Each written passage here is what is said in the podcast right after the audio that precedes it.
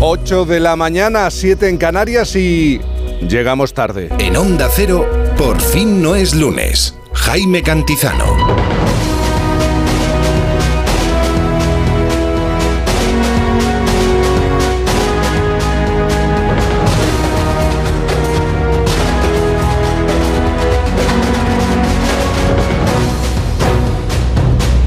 ¿Qué tal? Buenos días, ¿cómo se encuentra? ¿Cómo lo lleva? Tarde, se lo digo. Es muy temprano, pero ya vamos muy tarde en este, claro, es un día especial. Sábado, 6 de enero de 2024. ¿Cómo suena? El último gran día festivo de unas navidades tan largas como las colas de Doña Manolita. Por cierto, en un tiempo en el que todo es telemáticamente, todo es digital, pues seguimos haciendo colas para esto. Queridísimas majestades, les agradezco la visita a casa realizada hace tan solo unas horas.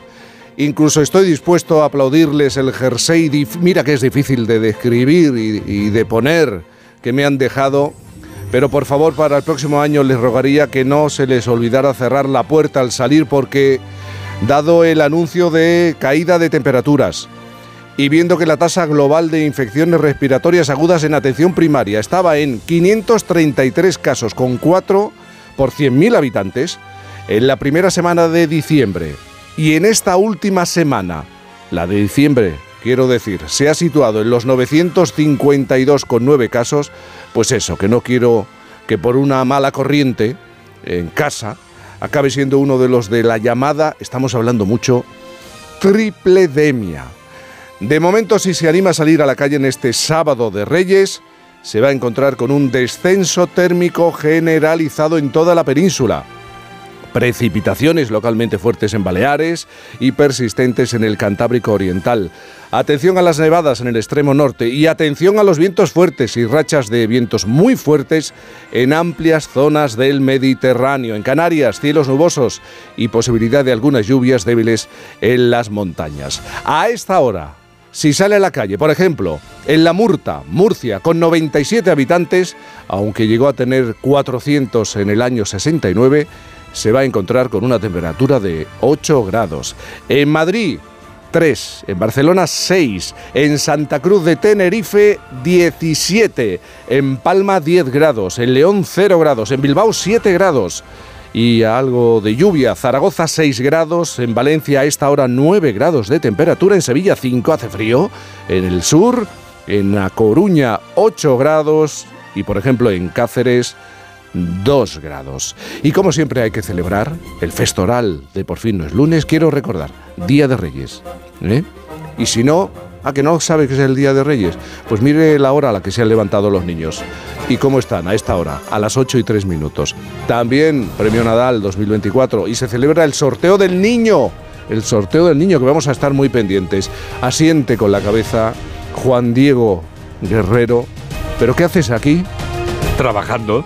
Buenos días, Juan Diego. ¿Qué haces? ¿Pero qué haces tú aquí? Pero si yo he, yo he, preguntado, digo, pero seguro que está. Digo, esto es una broma del 28. No, no, no, es una broma, no es una broma. El que estaba antes contigo tomando café era yo, hace un ratito. Era yo, no era un holograma. Pero tú no te sueles ir eh, me voy después que tú, ya siempre. Después. Yo me espero a que las estrellas volváis y ya luego los lucerillos nos vamos. Los lucerillos, lucero del alba. Exactamente. Bueno, no nos veíamos desde el año pasado. ¿Cómo estás? yo te veo a ti fenomenal. Yo estoy igual casi que el año pasado y veo que tú también estás muy bien. Alguien me ha convertido en sospechoso esta mañana porque me ha dicho, te veo demasiado animado. Digo, ¿eso qué quiere decir? Que te han, dejado, que te han dejado regalos los reyes. No, ¿eso qué quiere decir? ¿Que tengo resaca del 31? No, no, hay que empezar con energía este año. Los Reyes no ha habido posibilidad de abrir nada. Yo sé que ha habido algún jersey con renos, parecido al que lleva Noelia, creo que no es igual. Pero es una epidemia, eso sí que es una epidemia. Sí, sí, sí. Un jersey, un jersey de estos navideños sí que es una epidemia, porque mira que los hay horrorosos. ¿eh? Pero...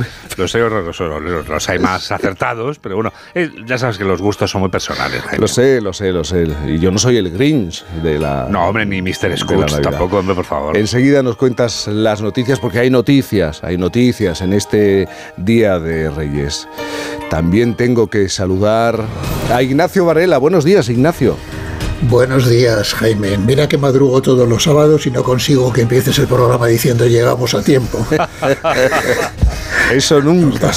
Nos das, un sobresalto cada vez que empiezas. Pero bueno, si te han regalado un jersey con renos, comprendo cualquier cosa que digas. Bueno, incluso peor. El jersey tenía era difícil de, es difícil de, escribir, incluso de poner, pero, pero nada. Mira qué cara de ilusión tiene ella Noelia, buenos días. Buenos días. Buenos días. Tú eres una de las que eh, ha optado por protegerse y esto ya lo hemos visto, lo estamos viendo en los últimos días, ¿no? Por, sí. por aquello de la posibilidad, la, la opción no, no elegida de, de tener eh, pues o gripe o no. Es que hay que llegar, hay que llegar, por lo menos a mañana, porque a ti con la hora a la que nos hemos levantado no te ha dado tiempo a abrir nada en absoluto. Nada, no, la verdad es que no, pero bueno, yo sé que cuando llegue, cuando terminemos, eh, algo habrá. No sé el qué, pero yo creo que me he portado bien, ¿eh? Que menos, que menos. Yo no sé ni cómo me he portado en el 2023. Yo, la verdad es que no lo sé. te has portado mal, Cartino. Bueno, no he tenido tiempo para portarme mal. Realmente, no he tenido espacio para portarme mal. No has tenido margen de maniobra. Alguna que otra cosa, alguna que otra cosa he podido hacer. Bueno, querido Juan Diego Guerrero, es una jornada muy especial. la noche de Reyes es la noticia, yo creo que es la noticia con la que hay que abrir eh, todos los informativos porque es una noche muy especial y hoy es el día de Reyes. Por cierto, a esta hora de la mañana, insisto, ya hay muchos niños despiertos porque estaban nerviosos, han pasado una noche de nervios y ya se nota, ya se nota en, en los edificios, en, en las casas por el ruido. Pero vamos a repasar, vamos a dar tres claves para entender esta jornada especial. Y naturalmente, Jaime, la primera, como tú dices, son los Reyes Magos que ya han hecho su trabajo. Bien está recordando que hasta ahora ya hay mucho bullicio, hay muchos hogares en los que ya la emoción es intensísima. Bueno, estamos esperando ya solamente que los Reyes hayan acertado, que el acierto haya sido completo. Confiamos en que podamos apreciar todos y recordar lo que significa este día, porque incluso los que ya hemos dejado de ser más pequeñitos y somos un poco más jóvenes, debemos recordar bien a ese niño que llevamos dentro. Hoy es el sorteo de la Lotería del Niño, como dices, y lo voy a vincular a la primera clave porque está muy relacionado. Aquel que considere que a lo mejor todavía le ha faltado algún regalo, hoy tiene la posibilidad de pillar algo. Es la segunda oportunidad. El sorteo del niño, el que... Pero no es lo, mismo. No es lo mismo. No es lo mismo. No es lo mismo que el de Navidad, claro. vamos a ni los regalos de Reyes tampoco. Pero bueno, es un consuelo.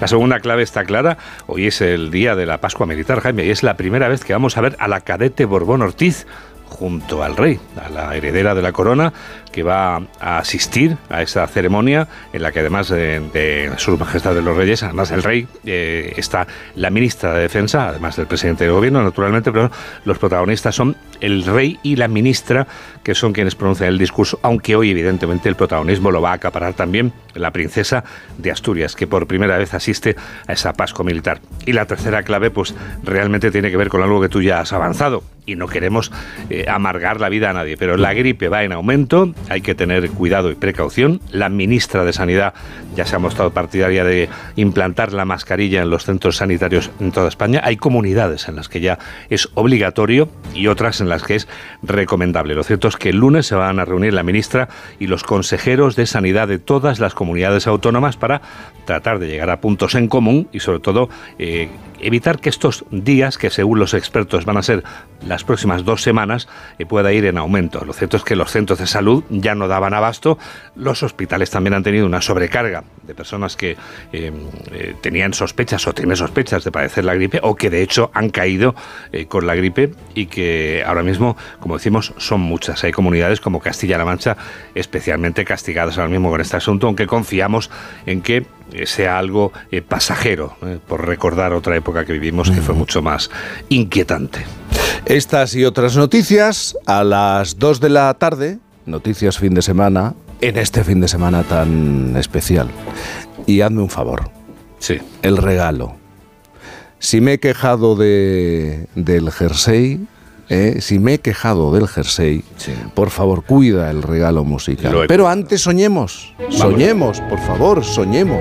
Y mira, el sueño tiene que ver con algo muy obvio, es banal, es sencillo, pero lo que voy a desear es que después de aquella pesadilla que vivimos llamada COVID, por favor, esta gripe, este, este pequeño asalto epidémico quede en agua de borrajas y el mes que viene, naturalmente, Jaime, ya podamos decir que se ha superado felizmente.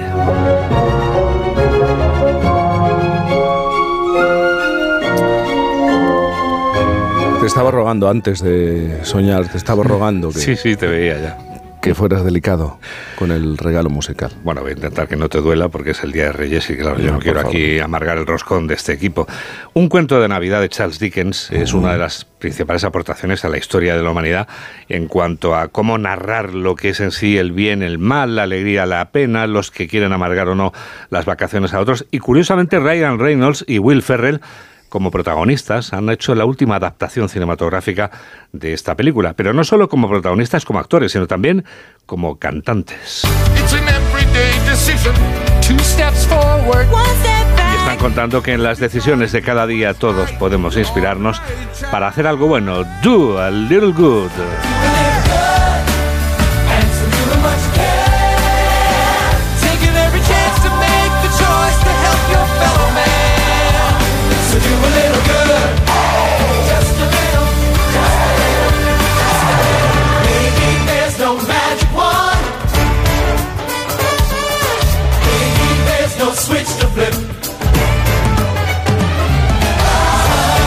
Querido Juan Diego Guerrero, te has portado bien.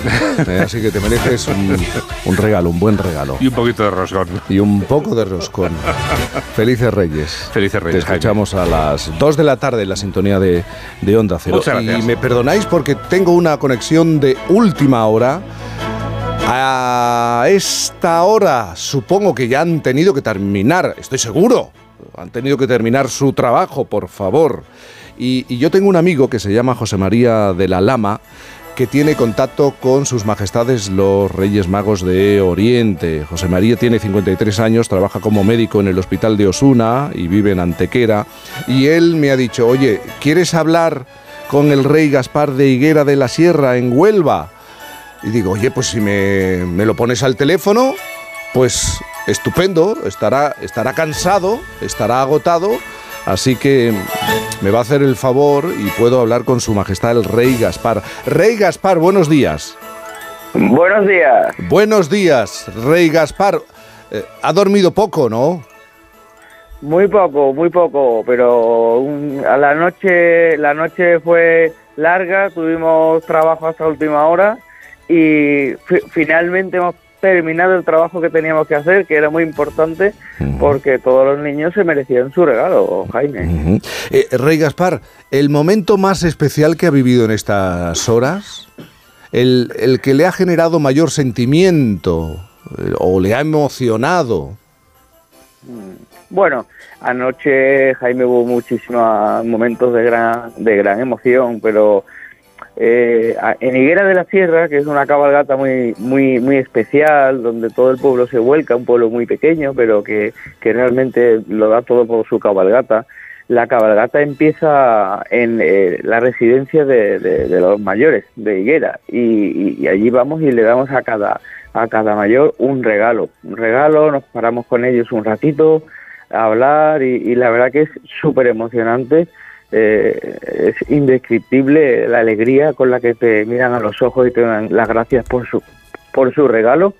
Y también anoche hicimos una visita a una persona muy especial del pueblo que está pasándolo mal y, y fue justo antes de comenzar la cabalgata, fue el contrapunto, ya luego cuando ya nos subimos a la carroza, el momento de, de- de empezar con, eh, y tirar los caramelos, que estaba todo el mundo esperando, y, y fue por el momento más emotivo y luego el cambio eh, ya en las calles de Higuera, o sea que, que hubo un poco de todo, Jaime. Ujú. Majestad, es que hay que recordar que la cabalgata de los Reyes Magos de la Higuera de la Sierra en Huelva es la más antigua de Andalucía y la segunda eh, más longeva de España. También está declarada fiesta de interés turístico nacional de Andalucía. 16 carrozas. Lo que me tiene que explicar es que mm, hay un detalle que me ha llamado mucho la atención. La suya estaba inspirada en una fiesta de Bali, pero, eh, ¿pero por qué? Bueno, nosotros, Jaime, ya sabes que como llevamos tantos años dando vueltas por el mundo, Sí. tenemos, hemos visto un poco de todo. Y ahí en Bali las fiestas son, tienen un colorido. A lo grande, a lo grande, con mucho color, sí. Una alegría. Bueno, bueno, llevamos bailarinas, como la carroza nos la hacemos nosotros, porque, Sí. Bueno, tenemos esa, esa suerte de poder organizar y la idea como queremos, pues al final se nos ocurrió esa idea de poner unos dragones, un elefante, músicos, bueno, bueno, fue espectacular. Toda la familia ha subido allí a la carroza, éramos 14 personas lo pasaron los niños fenomenal con toda la parafernalia y, y- y fue una fue una noche increíble Bueno, Majestad, ¿y, y ahora qué? ¿Va a dormir? No, no le van a dejar dormir, ¿no?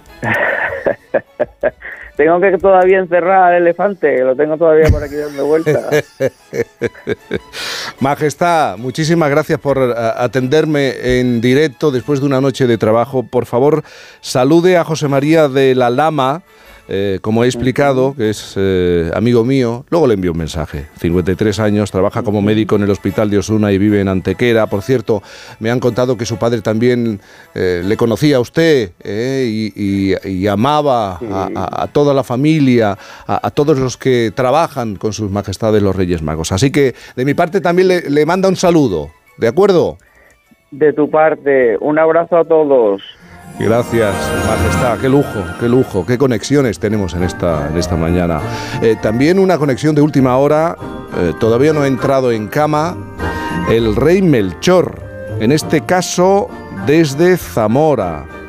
Y ha sido mi amigo Isidoro Zamorano el que me ha dicho, tengo al rey Melchor. Isidoro me ha dicho, espérate que te lo pongo. Rey Melchor, buenos días. Buenos días, Carlos. ¿Qué tal estamos todos? Buenos días, buenos días. Llámame si quieres Carlos Jaime, eh, que, que me gusta. Eh, perdona, es verdad. Jaime, perdona. A lo, a lo mejor estás pensando en Carlos Alsina, que está muy bien, ¿eh? Estoy pensando en, to- en todos que estéis ahí. Pero bueno, Rey Melchor, si- la, noche que, lle- la noche que llevo. Claro, es que con la noche que lleva, con la noche que Claro. lleva, es lógico, se le cruzan los nombres. Cu- ¿Cuántos niños? Lo entiendo, no, Muchísimos. no se preocupe, no se preocupe. Dígame, ¿se ha emocionado en muchas ocasiones a lo largo de esta noche en Zamora? Mucho, mucho sobre todo. Estamos aquí en un pueblecito también, en todos los pueblecitos de Zamora. Ah. Y aquí se, se notan los niños. Y sobre todo una cosa este año es estar con los mayores. Hemos estado también nosotros como, como ASPAR. Hemos estado en las residencias con mayores y la verdad es que es una maravilla verlos y estar con ellos y animarles y darles una sonrisa. Y luego los niños, ¿cómo no ser los niños? Bueno, y además Siempre. muy bien acompañados, ¿no? Cerca de 500 pajes y voluntarios. Han repartido 60.000 piruletas y 2.500 kilos de caramelos. Una barbaridad, ¿no? Muchísimo. Sí, sí, porque es lo que te piden los niños. Esa alegría de los niños que tienen y ves es eso. Lo único que te iba a decir, Jaime, perdona, con el jersey, si tienes ese jersey es porque alguien te lo ha pedido. Ay, O sea, tienes que estar con ellos. O sea, seguro que te han traído alguna cosa que más te gusta, pero el jersey, Pero- alguien de que está a tu lado te lo ha pedido. no, no me ha dado tiempo. Si, si yo sé que majestades no tienen responsabilidad en esto, si es lo que le piden en la carta, si, si, si no les culpo de, de nada, de, de verdad. Bueno, mm, querida majestad, rey Melchor, lo mismo que le he dicho a, a su compañero la anterior comunicación, na- efectivamente, eh, salude a este amigo Isidoro Zamorano, de verdad que ha sido De el encargado parte. de pasarle el teléfono y, y apreciamos su, su trabajo y su colaboración. ¿Le parece? Muchísimas gracias a todos. Eh, majestad, y, y váyase a dormir, váyase a dormir. Eso vamos, sí. muchísimas gracias. Pues ya ves, Juan Diego, lo que no consigue informativos, lo conseguimos nosotros. Perdona, eh, a las dos entrevisto al rey Baltasar, ¿eh? Es- que es el que te faltaba a ti. Bueno, ya, pero yo he sido el primero. ¿eh? Yo he sido el primero de la mañana. Tú siempre eres el primero de la mañana. Bueno, Noelia Gómez. eh, y ahora que contamos, si hemos tenido la exclusiva, es verdad que, que- que hemos tenido la, la exclusiva, los reyes terminando de trabajar, Bueno, Y- ahora contamos lo que han pedido los niños. lo que han pedido ¿O- o los qué? niños. ¿Qué Sí, te venga, parece? Claro, venga. porque, mm, bueno, han llegado los Reyes Magos y a los que nos hemos portado bien, como nos pasa en este programa, pues nos han dejado los regalos que hemos pedido. Bueno, algunos más cutres que otros, ya hemos hablado de jerseys, algunos tendrán calcetines, luego preguntaremos a los oyentes, pero, pero siempre se agradece, ¿eh? Y resulta que muchos de los niños en España habrán amanecido hoy con uno de los juguetes que ya triunfó a finales de los años 90. Buenos días. Los Furbies juegan juntos. El Furby, ese híbrido interactivo entre ratón, gato, murciélago y búho, ha sido uno de los regalos más demandados por los niños en sus cartas. Fijaros cómo todo vuelve, es verdad que ha ido evolucionando con los años. La nueva versión baila, imita, canta, adivina el futuro y hace el danolá que en idioma furbis significa que es hora de fiesta. Entre los juguetes más demandados también está la Nancy, pero la Daitana, la cantante, claro, ahora tienen sus referentes. Otro renovado, podríamos definirlo como una especie de Tamagotchi inteligente, se llama el Bitsy y es una caja pequeña que la abres y aparece una mascota digital, pero que sale de la pantalla y todo, ¿eh? se puede acariciar en realidad 3D y reacciona a los mimos, comienza como un cachorro y con mucho amor, juegos y dándole de comer, se hace adulto y llega a ser Super Bitsy, también otro muy demandado por los niños. Y la segunda, otra noticia en la que te quieres fijar, enlaza con los propósitos para este año 2024. Pues sí, porque toca revisarlos. Eh, ¿Realmente seremos capaces de cumplirlos o fue un arrebato fruto de la emoción de pasar de año entre uvas y brindis? Bueno, quizá es pronto para averiguarlo, ¿no? Pero seguro que muchos se han propuesto algo muy típico y muy sano a la vez, hacer ejercicio. Claro, entre polvorones, turrones y ahora el roscón, el consuelo es pensar que quemaremos esos excesos, claro. ¿Y por qué no? Oye, yo les animo, nos animo a todos. De hecho, vamos a dar ideas para motivarnos un poco. Repasemos las tendencias fitness para este 2024 según la lista anual del Colegio Americano de Medicina Deportiva. Por supuesto, se mantendrá esto de monitorizarnos eh, mientras hacemos ejercicio, con los relojes inteligentes, con el móvil, saber en tiempo real cuántos minutos han pasado, nuestra frecuencia cardíaca, cuántas calorías hemos quemado o cuántos kilómetros hemos hecho. También el uso de aplicaciones para que nos ayuden a programar nuestros entrenamientos. Seguirá en auge la promoción de la salud en el trabajo, los ejercicios también para la salud mental, muy importante, y entre otros la demanda del entrenamiento personal, que por primera vez está entre los 10 primeros de la lista. Y como tercera y última nos quieres llevar a, bueno, no hemos salido de ella en estas últimas horas, a la infancia. Bueno, a traumarnos un poco más. Mm, Pues sí, porque la primera versión de Mickey Mouse ya es de dominio público en Estados Unidos y tiene proyectos que van a quitarle ese espíritu infantil al ratón, porque va a ser estrella del terror. Ocurrió ya con Winnie the Pooh el año pasado y pasará también con Peter Pan este año. En el caso de Mickey ya está rodado y con tráiler Mickey's Mouse Trap, donde transforman al personaje en asesino, que lleva la cara del ratón por máscara y da caza, así lo expresan, a un grupo de jóvenes en un salón recreativo. También pasará a ser un zombie dentro de un juego que aún no tiene fecha de lanzamiento y otro proyecto que se ha anunciado hace poco convertirá este sonido nuestra peor pesadilla, porque lleva por título directamente Steamboat Willie, el mismo que el corto de animación pionero en el uso del sonido sincronizado, donde el primer Mickey Mouse manejaba un barco de vapor, ¿os acordaréis? Pues en esta nueva película el ratón no se llama Mickey, sino el botero Willy, y se dedica a atormentar a los pasajeros de un ferry. Esto, ¿eh? Siniestro. Muy siniestro, pero es un día feliz. ¿eh? Es el día, ha sido la noche más especial del año y este es el día más especial del año. Y claro, a esta hora son muchos los niños que están abriendo los regalos. ¿Y qué aparece en las cajas? ¿O qué aparece envuelto? Pues un juguete o varios juguetes.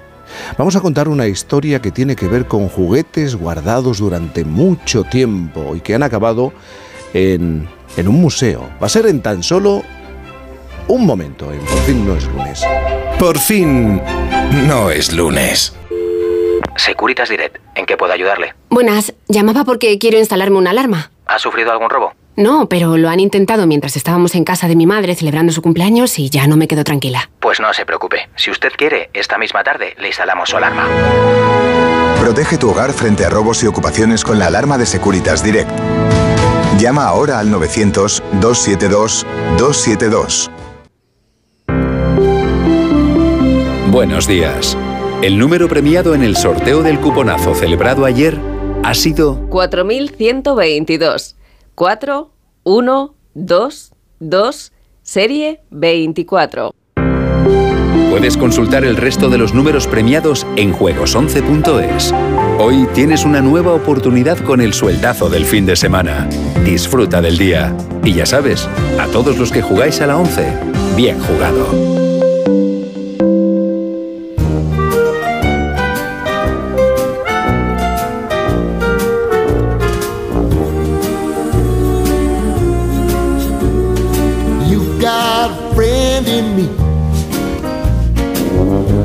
Nos lo han explicado los Reyes Magos con los que hemos hablado, dos de ellos, en directo, nada más comenzar este, este programa. Los juguetes de los niños en este tiempo.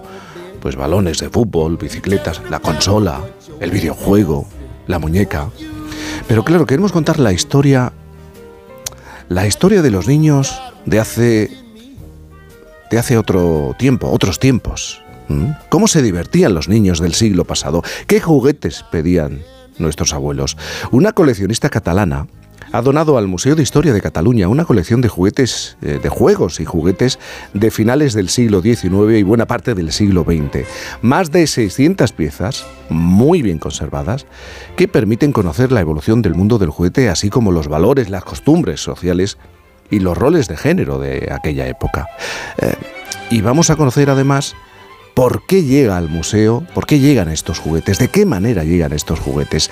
Raquel Castellá es una de las conservadoras del Museo de Historia de Cataluña y es la valiente que nos atiende en un día tan especial y está a esta hora de la mañana al otro lado del teléfono. Raquel, buenos días. Hola, buenos días. Muchísimas gracias, de verdad, Raquel. Y sé que es un día, un A día vosotros. especial, pero es que la historia merece ser contada, contada en la radio. ¿Cómo ha llegado esta colección de juguetes a manos de, de vuestro museo? Pues mira, eh, es, eh, es una historia así un poco, bueno, eh, extraña porque mm, esta, esta colección eh, la, la empieza, digamos, a conservar una señora en un pueblo de Cataluña muy pequeñito que se llama Perafita. Estamos hablando de un pueblo de unos 500 habitantes que casi nadie sabía de, de esta colección en el pueblo, estaba, era un poco am, desconocido el tema. Esta señora nosotros creemos que empieza a coleccionar un poco mm, debido que en su, en su familia durante muchos años sus eh, padres, sus abuelos y sus bisabuelos tenían la típica tienda de, de comestibles, la típica que puedes encontrar antiguamente en los barrios, que se vendía un poco de todo. Y una de las cosas que también se vendía eran juguetes.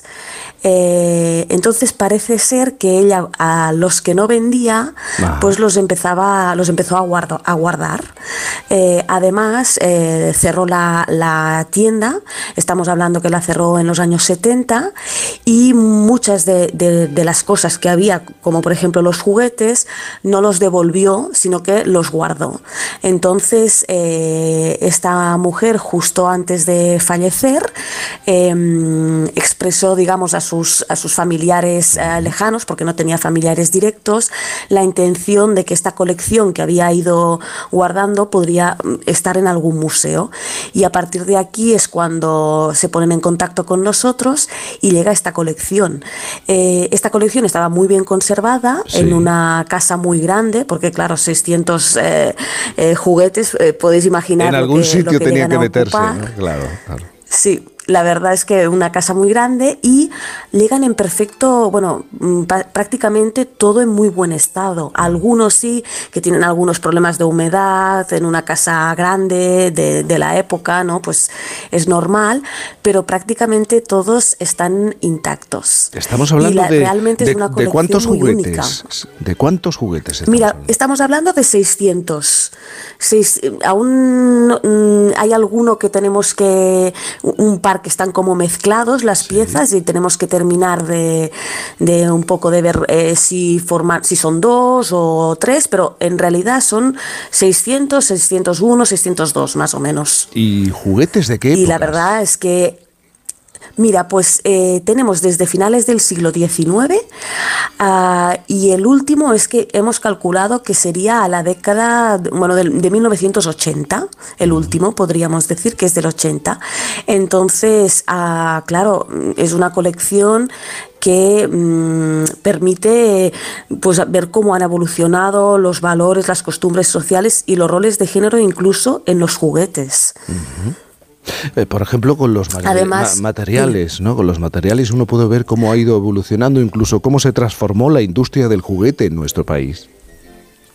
Totalmente. Ah, por ejemplo, eh, a principios de siglo, los juguetes de principios de siglo tenemos muchísimos de hojalata, que ahora, por ejemplo, nosotros seguramente no daríamos a nuestros hijos un, un juguete de, de hojalata, ¿no? Pero en la época eran, eh, bueno, había muchísimos de estos eh, juguetes y luego también ya tenemos eh, más tarde cómo se incorpora todo el tema de, de la madera. Hay muchos juguetes de madera y, y en estos eh, juguetes eh, y juegos de madera, sobre todo destaca mucho la- las industrias de Valencia, ya eran la firma Rico o Payá, que fueron muy populares de la época también.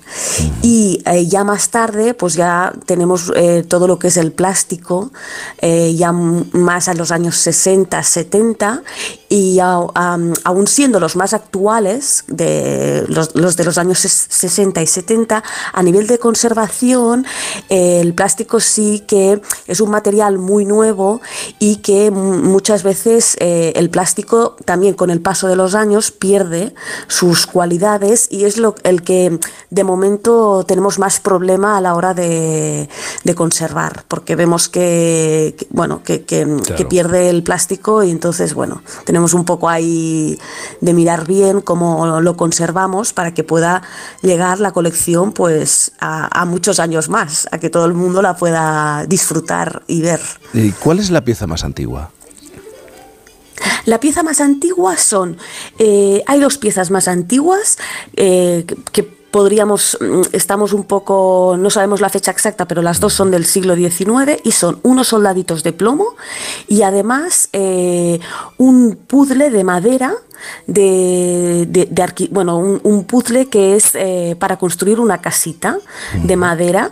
Eh, entonces estas dos son las dos piezas más antiguas y lo que hemos hecho es que estas que están identificadas como las más antiguas ya las hemos incorporado a la exposición permanente del museo.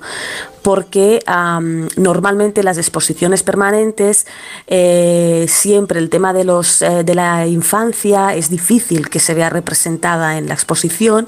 Entonces hemos hecho ahí un, eh, como hemos reformado una sala, pues hemos hecho ahí un, un hueco para estas dos piezas que son muy exclusivas. Eh, dices que, que ver las piezas es impresionante y, y sería muy difícil destacar una, dos, tres, pero a mí me gustaría que me hablaras de, del puzzle. Hay un puzzle que resulta ser muy interesante, ¿no? Ah, bueno, hay sí que hay distintos, mm, distintos puzzles que realmente son ah, muy interesantes, ¿vale? Em, Hay pero uno que está uno dentro sí de una que- caja que- y, y- y tiene cuatro puzzles a la vez, ¿no? Sí, este es interesante porque es un puzzle que mm, es- cada uno de los puzzles explica un fragmento de la Biblia. Anda. Entonces, eh, haces el puzzle, pero tú cuando lo tienes construido te viene eh, el, el, digamos, el pasaje Sí. de la Biblia donde te explica la historia, ¿no? En, en este sentido. Entonces, es un juguete, pero además tiende a ser un juguete educativo, que, que también es interesante porque dentro de la colección hay varios de estos juguetes educativos y este mm, nos llama mucho la atención, sobre todo por, por la, la forma en que está haciendo el, eh, que está hecha el puzzle, porque no es un puzzle como ahora, por ejemplo, podemos hacer, sino que incluso la, la forma, digamos, de las piezas es muy curiosa y también es muy curioso el, el cómo explica la- cada pasaje de la Biblia para, para niños. Eh, De momento en el museo eh, estáis todavía catalogando las piezas y buscando información, pero vuestra intención es incorporar el testimonio del- de personas mayores que han podido jugar con algunos de estos juguetes. Sí, efectivamente, como hay muchas, estamos aún, eh, como bien dices, aún, digamos, eh, catalogando, pero sí que nos interesaría mucho poder incorporar testimonios, porque mm, los testimonios que nos hablan de estos juguetes o que nos pueden hablar de estos juguetes eh, un poco, nada tienen que ver con los, los niños de ahora. Los niños de ahora, la mayoría eh, tienen muchos juguetes, pero en la época el, que, el, el niño que podía tener un juguete de estos era el juguete. Muchas veces incluso eh, fabricado incluso por, por, de manera muy artesanal por sus propios familiares. Tenemos algunas piezas de estas que son fabricadas a mano, eh, copiando a lo mejor algún, algún otro juguete que estaba en el mercado, pero que a lo mejor la familia no podía acceder. Entonces los propios lo hacían a mano, digamos. Pues Y eso, bueno, es, es un testimonio importante. la, la historia de una mujer, Ramona Vilaval, de un pequeño pueblo de Barcelona muy, punto- muy pintoresco, Perafita. Su familia, sus padres, sus abuelos tenían una tienda de barrio, un ultramarinos, vendían comestibles, sí, pero también juguetes. Esa tienda en determinado momento cierra y ella decide no vender los juguetes que quedaban, sino guardarlos. 600 juguetes. Juguetes que van desde el siglo XIX hasta 1980 y finalmente ah, han acabado en el Museo de Historia de Cataluña, porque los juguetes también nos describen parte de la historia, cómo éramos y cómo jugábamos. Raquel Castellá, conservadora del Museo de Historia de Cataluña, muchísimas gracias por haber hecho el esfuerzo en este día tan especial de atendernos y contarnos esta historia. Felices Reyes. Muchas gracias. Felices Reyes a todos. Por fin, Solo esta Navidad, suscríbete a A3 Player por 0,99 euros al mes durante tres meses. A3 Player. ¿Estás preparado? Oferta válida por tiempo y número de altas limitados. Consulta bases en la web de A3 Player.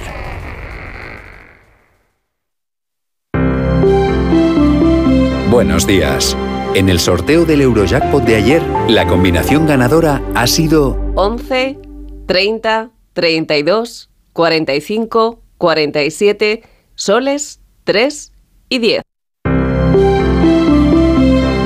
Recuerda, ahora con el Eurojackpot de la 11, todos los martes y viernes hay botes millonarios. Disfruta del día. Y ya sabes, a todos los que jugáis a la 11, bien jugado. Tu radio.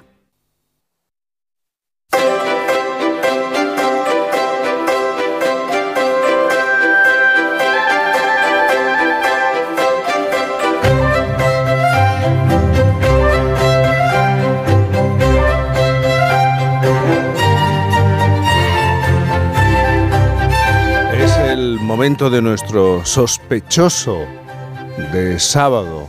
Alguien me ha dicho que además te quieres reafirmar aún más en este 2024. Es cierto, Ignacio Varela, aún más eh, en ese papel de sospechoso, ¿no?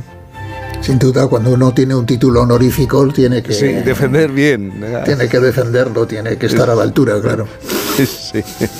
La noticia de la noche de fin de año no fueron las 12 campanadas, sino la imagen de unos cientos de personas ante la sede del Partido Socialista paleando un muñeco que representaba al presidente del gobierno, Pedro Sánchez.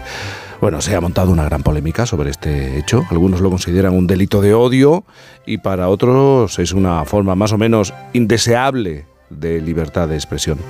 Claro, no es la primera vez que suceden cosas semejantes, pero Ignacio Varela considera que este episodio está directamente relacionado con el clima de crispación que crece por días en la política de nuestro país. Nuestro sospechoso quiere dar su opinión sobre este hecho y también añadir una reflexión sobre lo que llama iconoclastia saludable frente a la tóxica. Así que Ignacio Varela vamos a reafirmarnos en nuestro papel de sospechoso, a reforzarlo y a um, hacerlo aún más sólido, si te parece. Sí, claro, no sabes cómo lamento empezar el año como terminé el anterior. Como sabes, la Fundación del Español Urgente ha decidido que la palabra del año 23 en España fue polarización, que es una palabra un poco extraña, ¿no? Eh, de hecho, en el diccionario hay cinco acepciones del verbo polarizar y ninguna hace mención a la política, aunque la tercera habla de orientar en dos direcciones distintas. Bueno, si la tomamos en el sentido de orientar la política de un país en direcciones opuestas que chocan entre sí, pues efectivamente es posible que esa haya sido de las palabras más usadas el año pasado. Más que inflación, más que guerra, más que elecciones, incluso más que Rubiales. Y la Nochevieja vino a dar la razón a la Fundeu, porque en el día de Año Nuevo, en las portadas, no aparecían las imágenes habituales de la Puerta del Sol, ni de los atuendos de las presentadoras en los programas de la televisión, ni de gente tirándose a nadar en un río helado en algún país nórdico, sino la de una caterva de energúmenos apaleando un muñeco que pretendía representar a Pedro Sánchez delante de la sede del Partido Socialista, como tú has contado. Oye, no eran adolescentes con dos copas de más.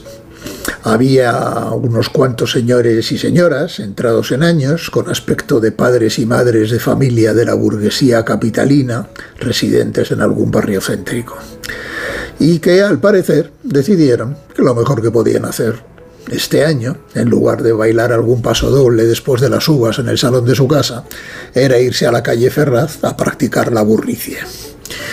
Pues al principio no pensé nada político, no, sino los ridículos que quedan algunos adultos cuando les da por hacer gamberradas. Y me vino a la cabeza qué pensarían sus hijos cuando los vieran en televisión comportándose como cafres. Oye, imagínate la vuelta al colegio este lunes. Tío, lo flipé cuando vi a tus viejos en la tele dando palos a Sánchez. ¿Qué les pasó? ¿Les pusisteis algo en el vino? Bueno, ciertamente algunos padres se lo ponen muy difícil a los profesores. Mi segundo pensamiento fue más amargo y preocupado. Sabes que llevo varios meses alertando en este programa de que estamos pasando de la polarización en la política a una crisis de convivencia en la sociedad. Y no me voy a cansar de insistir, porque nada de lo que está sucediendo o pueda suceder me parece más peligroso en un país como España. De la inflación se entra y se sale, pero de una quiebra de la convivencia en España se sabe cómo se entra, pero no cómo se sale. Mira, que 300 zumbados festejen la Nochevieja aporreando un monigote y se crean muy valientes es simplemente repelente y estúpido. En realidad, me importa un pito si es delito o deja de serlo. Desde que los políticos españoles dejaron de tomarse en serio el Código Penal y lo usan como un juguete de estos que traen los reyes, eso de los delitos ya va por gustos o por conveniencias. Así que yo no sé si lo de Ferraz es un acto delictivo de violencia material, pero estoy completamente seguro de que es un síntoma alarmante de violencia ambiental. Vamos a hablar en serio. Aquí el, auténtico problema es la certeza de que si el ciudadano Pedro Sánchez de carne y hueso apareciera en ciertos barrios de Madrid para pasear, comprar algo o tomar un café, su integridad física estaría en peligro manifiesto. Y que igual cosa le sucedería a los ciudadanos Núñez Feijóo, Abascal o Díaz Ayuso si intentaran hacer lo mismo en algunos barrios, por ejemplo, de Barcelona o de Bilbao, por citar solo algunas grandes ciudades. Jaime, sabes que no estoy exagerando. Todos somos conscientes, aunque no lo digamos en voz alta, que esto es cierto en la España de 2024. Si en un país democrático de Europa Occidental varios cientos de personas, por el hecho de ser políticos conocidos, ya no pueden andar libremente por la calle sin temor a que una turba los agreda, es que estamos retrocediendo a toda velocidad a un tiempo que creímos haber dejado atrás. Es una señal más de aluminosis en este edificio que todos habitamos, unos más a gusto que otros. Y este es el elefante en la habitación, no lo del fantoche golpeado en Ferraz, porque son los mismos políticos que ahora se quejan quienes han creado el ambiente que alimenta actos como este. Eh, no es necesario remontarse a los años 30 del siglo anterior. En plena democracia nos ha costado mucho esfuerzo y mucho dolor conseguir que miles de personas públicas pudieran salir a la calle sin miedo y sin escolta policial. Pues bien, hoy el peligro ya no es el terrorismo de ETA, afortunadamente, pero puede empezar a serlo la cólera que los dirigentes políticos esparcen en la sociedad. Una cólera de la que ellos serán las primeras víctimas cuando se desborde, que no falta mucho. Eh, mira, en una democracia sana no se rodean los parlamentos, no se queman ritualmente los retratos de los gobernantes o del jefe del Estado, no se derriban estatuas, no se amenaza a los, jueves, a los jueces desde el gobierno, no se asedian las sedes de los partidos políticos y no se, no se celebra la Nochevieja apaleando el muñeco de un presidente del gobierno o de cualquier otro dirigente. Porque cuando empieza esa escalada, nunca se sabe cuál será el paso siguiente. Pero con todo, quizá lo más dañino de estos episodios sea el escándalo selectivo con el que se reciben.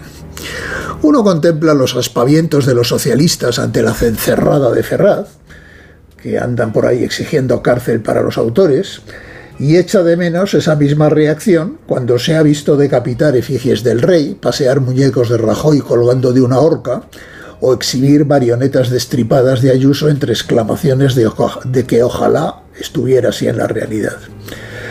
Mira, no puede ser que si el escrache te lo hacen a ti sea un acto de barbarie criminal y si se lo hacen al de enfrente sea jarabe democrático, como recetaba en su momento el doctor Pablo Iglesias.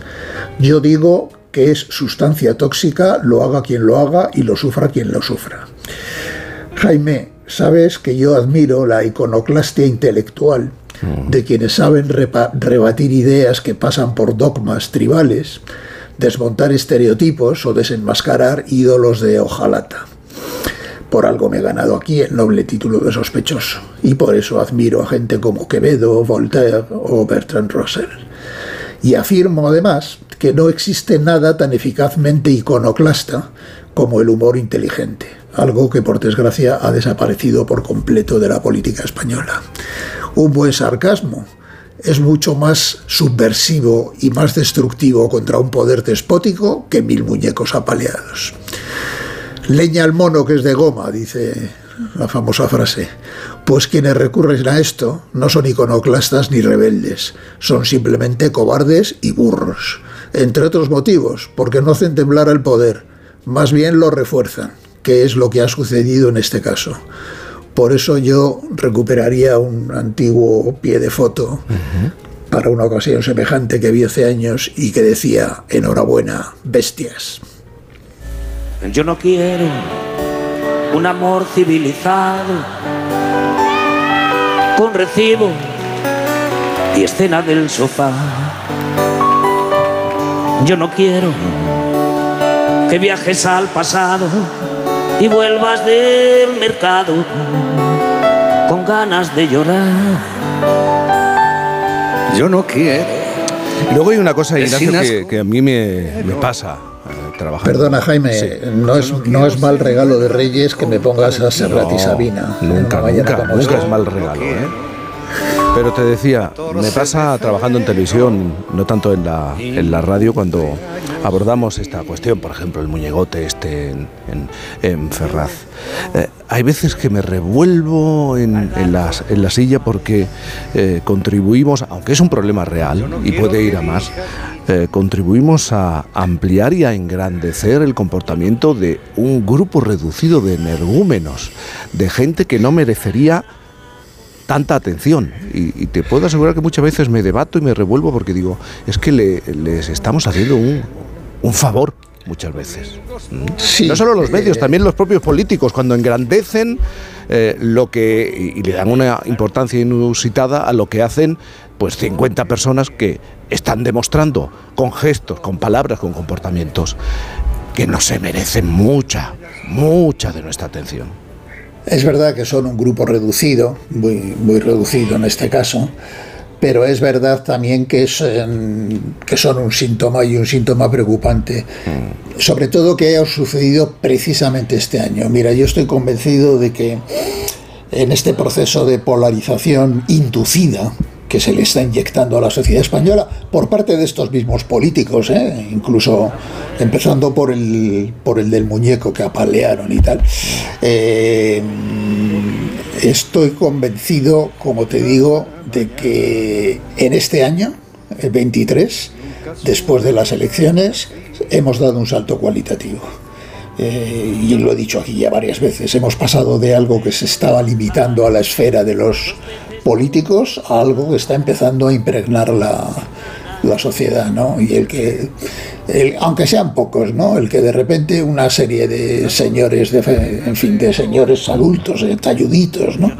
Decidan que la mejor manera que tienen de pasar el año nuevo es irse a, hace- a hacer el gamberro en, hacer la salvajada esta en la, en la calle Ferraz. Pues. Y también es verdad que eso mismo, efectivamente, se agiganta, se, se engrandece, se jalea, se abronca, eh, porque forma parte del juego.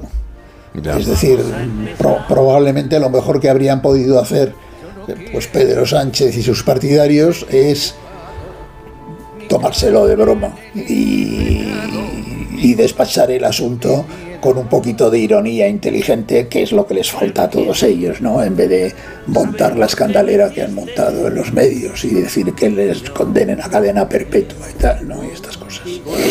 De todas maneras- Todo, se engancha, todo forma parte del juego, ¿sabes? De todas maneras, Ignacio, vamos a recordar que eh, tú hablas de un 23 en el que hemos dado un salto cualitativo, un 24 que puede ser aún más complejo en las relaciones, en aquello de los dos bloques, pero ya sabes que es un fenómeno en Estados Unidos, republicanos y demócratas, la brecha que existe ahora mismo en esa sociedad entre ambas partes es aún más profunda que la que podemos detectar aquí y, y es, es es mucho más profunda y precisamente eh, ayer, mientras preparaba un poco esto, pensaba en que si a cualquier ciudadano norteamericano le hubieran dicho Mm. que unas elecciones habrían terminado con un intento de asalto al Capitolio, efectivamente. eh, pues eh, le habría dicho a quien le dijera eso que era un agorero, que era un catastrofista y que soñaba y tal. Bueno, pues sucedió, ¿sabes? Eh, Entonces es que, se, como te digo, se empieza rodeando parlamentos, eh, luego se continúa asediándose desde partidos políticos, luego se continúa apaleando muñecos delante eh, en la calle y bueno, pues en algún momento el siguiente paso pues no sabemos cuál será, especialmente en un país. Oye, es que tenemos unos antecedentes históricos que en fin... eh, Es que yo, de regalo, yo de regalo de Reyes a algunos de estos señores les regalaría un par de libros de historia de España. ¿no? Y algún que otro cuadro en el Museo del Prado muestra cómo, cómo reaccionamos, cómo nos re- relacionamos a lo largo de la historia. Sí. Por eso te digo. Bueno, querido Ignacio Varela, un año más juntos en la antena de Onda Cero de Por fin no es eh, lunes. Te percibo, te percibo bien. Hoy yo entiendo que eh, con tanto niño en la calle vas a salir o prefieres guardarte, resguardarte.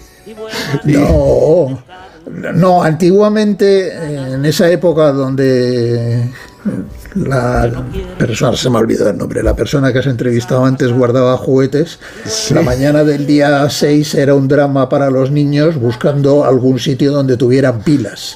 Porque es que, lo- porque es que los reyes te traían los regalos, pero casi todos necesitaban pilas y no había pilas. ¿no?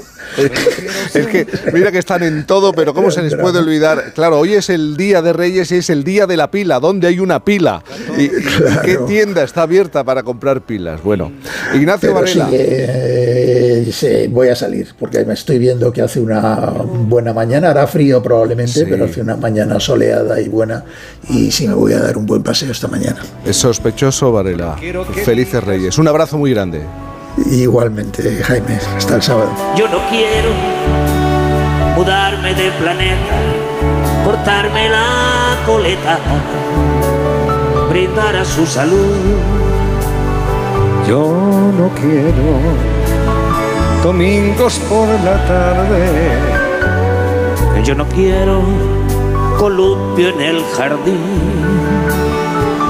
Lo que yo quiero, corazón cobarde, es que mueras por mí. Y morirme contigo si te matas.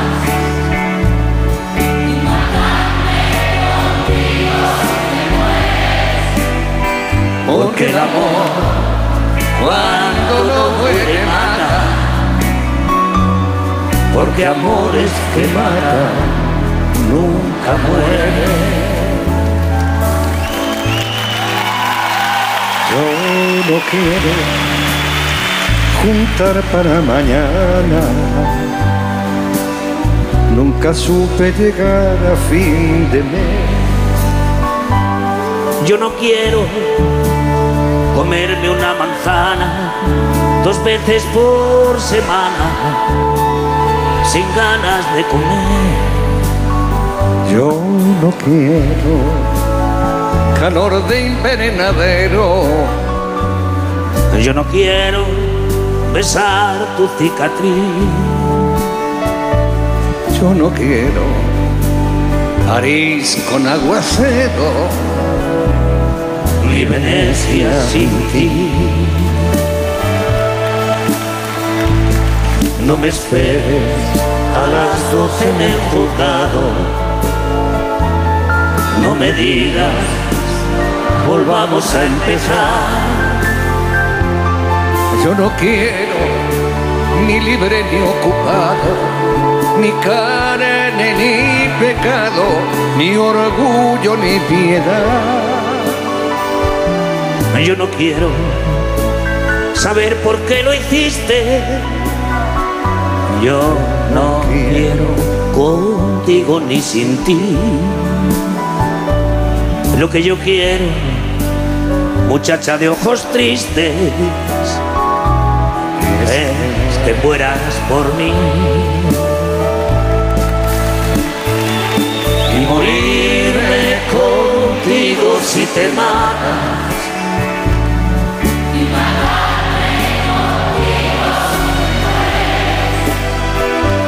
El amor, cuando no muere, mata. Porque amores que matan nunca mueren. Y morirme contigo si te mata.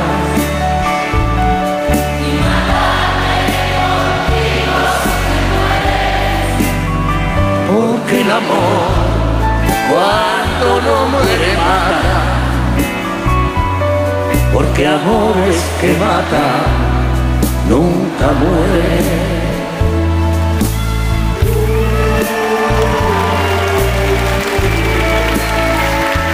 Porque amores que matan nunca mueren. Y morirme contigo si te matas. Cantizano.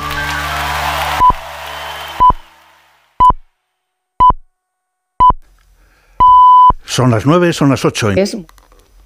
Como el perro y el gato. Como siempre, como todos los fines de semana, dispuestos a pasar un buen rato charlando de esos buenos amigos que son los no racionales que conviven con nosotros en nuestros hogares. Todo sobre las mascotas con Carlos Rodríguez. Sábados a las 3, domingos a las 2 y media de la tarde y siempre que quieras en la app y en la web de Onda Cero. Patrocinado por Menforsan, los especialistas en cuidados, higiene y cosmética natural para las mascotas. Te mereces esta radio. Onda Cero, tu radio. Por fin, con Cantizano. Now listen up. Now on the day I was born, the nurses all gathered round and they gazed in wide wonder at the joy they had found. The head nurse spoke up. She said, Leave this one alone. She could tell right away that I was bad to the bone, bad to the bone, bad to the bone, bad. Las 9.05, las 8.05 en Canarias es el día de Reyes Magos y el día sin pilas. A partir de ahora lo vamos a calificar así. No hay pilas, claro. Abren los juguetes y los Reyes Magos no piensan, mira que llevan años. Iba a decir siglos, no me mires así, Fernando Airas. Pero es el día sin pilas y, y la mitad de los juguetes no tienen. ¿Dónde están las pilas? Buenos días. Buenos días, yo es que tengo una caja de pilas, a mí eso no me pasa. Tú tienes Yo una soy caja de, previsor, pilas, sí. de todo tipo de pilas. Soy una persona de esas, de botón, de todo, sí, sí. Para todos mis aparatos, quiero decir. Para todos tus Para aparatos. los tuyos hay que buscar. Hay que rebuscar en la cajita, Sí. por ahí. Hay que ser previsores. ¿Qué tal? ¿Cómo, cómo Pues- ha sido el comienzo del año? Fenomenal. Es decir, Me has dicho perdido en la nada. Perdido en la nada, sí. Un poco sin, sin gente. Sin gente es un descanso, no me digas. Sin gente. cada vez más es un descanso. Un poquito de sin gente le sienta al cuerpo mejor que un masaje. Pero no será que cumples años y cada vez soportas menos a la gente. Sí, ¿y? No, no, no, no, si, si no es un reproche, a mí me Claro, pasa lo sí, mismo. No, no, pero eh, yo creo que es una mezcla en que yo cumplo años y cada vez soporto menos a la gente y que cada año que cumplo hay 8 millones de personas más en el planeta. Sí, o sea que es una y en el mezcla- centro de la la tormenta es. perfecta, ¿entiendes? Sí. Y además van pasando años y de pronto parece que vas tachando esta persona, pues esta persona tampoco me ha, me ha aportado mucho, ¿no? Y vas siendo cada vez más selectivo y más selectivo. Se va reduciendo, ¿eh? Se va reduciendo la lista. También, también se, abren, se abren puertas y ventanas por otro Sí. lado, ¿eh? porque vas conociendo gente. Para que- escapar de algunas No, personas. pero sí, no. Yo creo que también esto de ser selectivo no solo es tachar, sino también a la hora de conocer, ¿sabes? Sí, Eh, es verdad. eh, enfocar bien y decir, pues mira, a ti me apeteces y yo no te voy a perder ya, Mm. en lo que nos quede. Qué bonito. Judy González, buenos días. Buenos días, Jaime. Buenos días. Él te ha puesto en la lista de a mí me apetece y no te voy a dejar. sí, Oye, mira, Que mira. lo, que lo sepas. El, el otro día, el otro día en el gimnasio apareció una, una chica joven, eh, moderna, y me dice, de lejos, dice, oye, me encantáis, yo no conocía nada, me encantáis, os escucho siempre. Y Judith, madre mía, qué bien, digo, Qué "Si es de éxito puta madre". tiene. Sí, sí. Qué éxito tiene. Que lo sepas. Oye, oye, ahí está. Polarización, ¿te gusta esa- ese término? Ya sabes Bueno, que yo creo que es representativa, sí, sí. lo- a mí me parece Y que sí, ¿no? preocupante, ¿no? Representativo y. Lo explicaba muy bien Varela, ¿no? Hace unos minutos, o sea, nuestro sospechoso. Sí, sí. O sea, Pero tú estás bien. eh, Yo estoy estupendamente, Los muy Reyes, bien, muy pues bien. tengo que preguntar por los Reyes Magos. ¿A qué hora? genial. Ah, yo a las seis y media estábamos abriendo los regalos. A las seis y media en No, casa abriendo los regalos. No, no, mi señora no podía estar en la cama. Sí, Como una niña. los regalos como una, es una Como niña. una niña. Es una Qué maravilla con ese espíritu.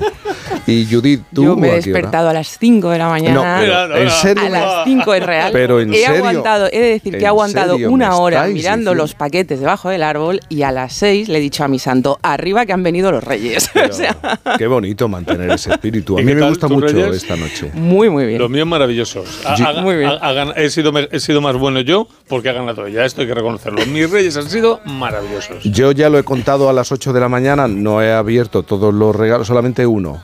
Y este concepto de un, no te rías, de un, de un jersey deconstruido, vamos a decirlo, deconstruido, que no termino de entender, pero bueno, se lo perdono todo a los Reyes Magos. No hay, no, no hay Jersey deconstruido. Hay regalos a veces que, madre mía. Sí, sí. Mira, vamos a hablar de eso mañana con los, con los oyentes. No sé si os ha pasado alguna vez, a los Reyes Magos, por ejemplo, sí, que, que llevan los regalos a, a las casas y se olvidan de las pilas, por ejemplo. Eh, no sé si os ha pasado mm, aquello de no saber dónde se ha puesto la cartera, dónde he puesto la cartera. Oye, ¿dónde están las gafas? Oye, ¿dónde están las, las llaves? Y siempre hay alguien, un gracioso, que te dices, pero si es que estás muy, si es que tienes la cabeza perdida, ¿no? Son pequeños descuidos que a veces te dan para pensar. Estaré perdiendo la cabeza, facultades, pero luego, sin embargo, te acuerdas que, eh, que sonaba un jingle en la radio, un jingle de un anuncio, una publicidad de, de hace más de 30 años, y te quedas con la letra de ese jingle y la sabes cantar. Estos despistes que a veces nos pasan y que achacamos a que estamos eh, a todo a la vez o, o que tenemos muchas cosas en la cabeza, tienen una explicación científica, mucho más compleja de lo que pensamos. Pequeños detalles como tener una palabra en la punta de la lengua, no acordarnos del nombre de una persona que conocemos de toda la vida, o no encontrar algo que llevábamos encima hasta hace un minuto, ese ¿dónde están las llaves? De estas preguntas tan comunes es desde donde eh, nos habla el doctor Saúl Martínez Horta.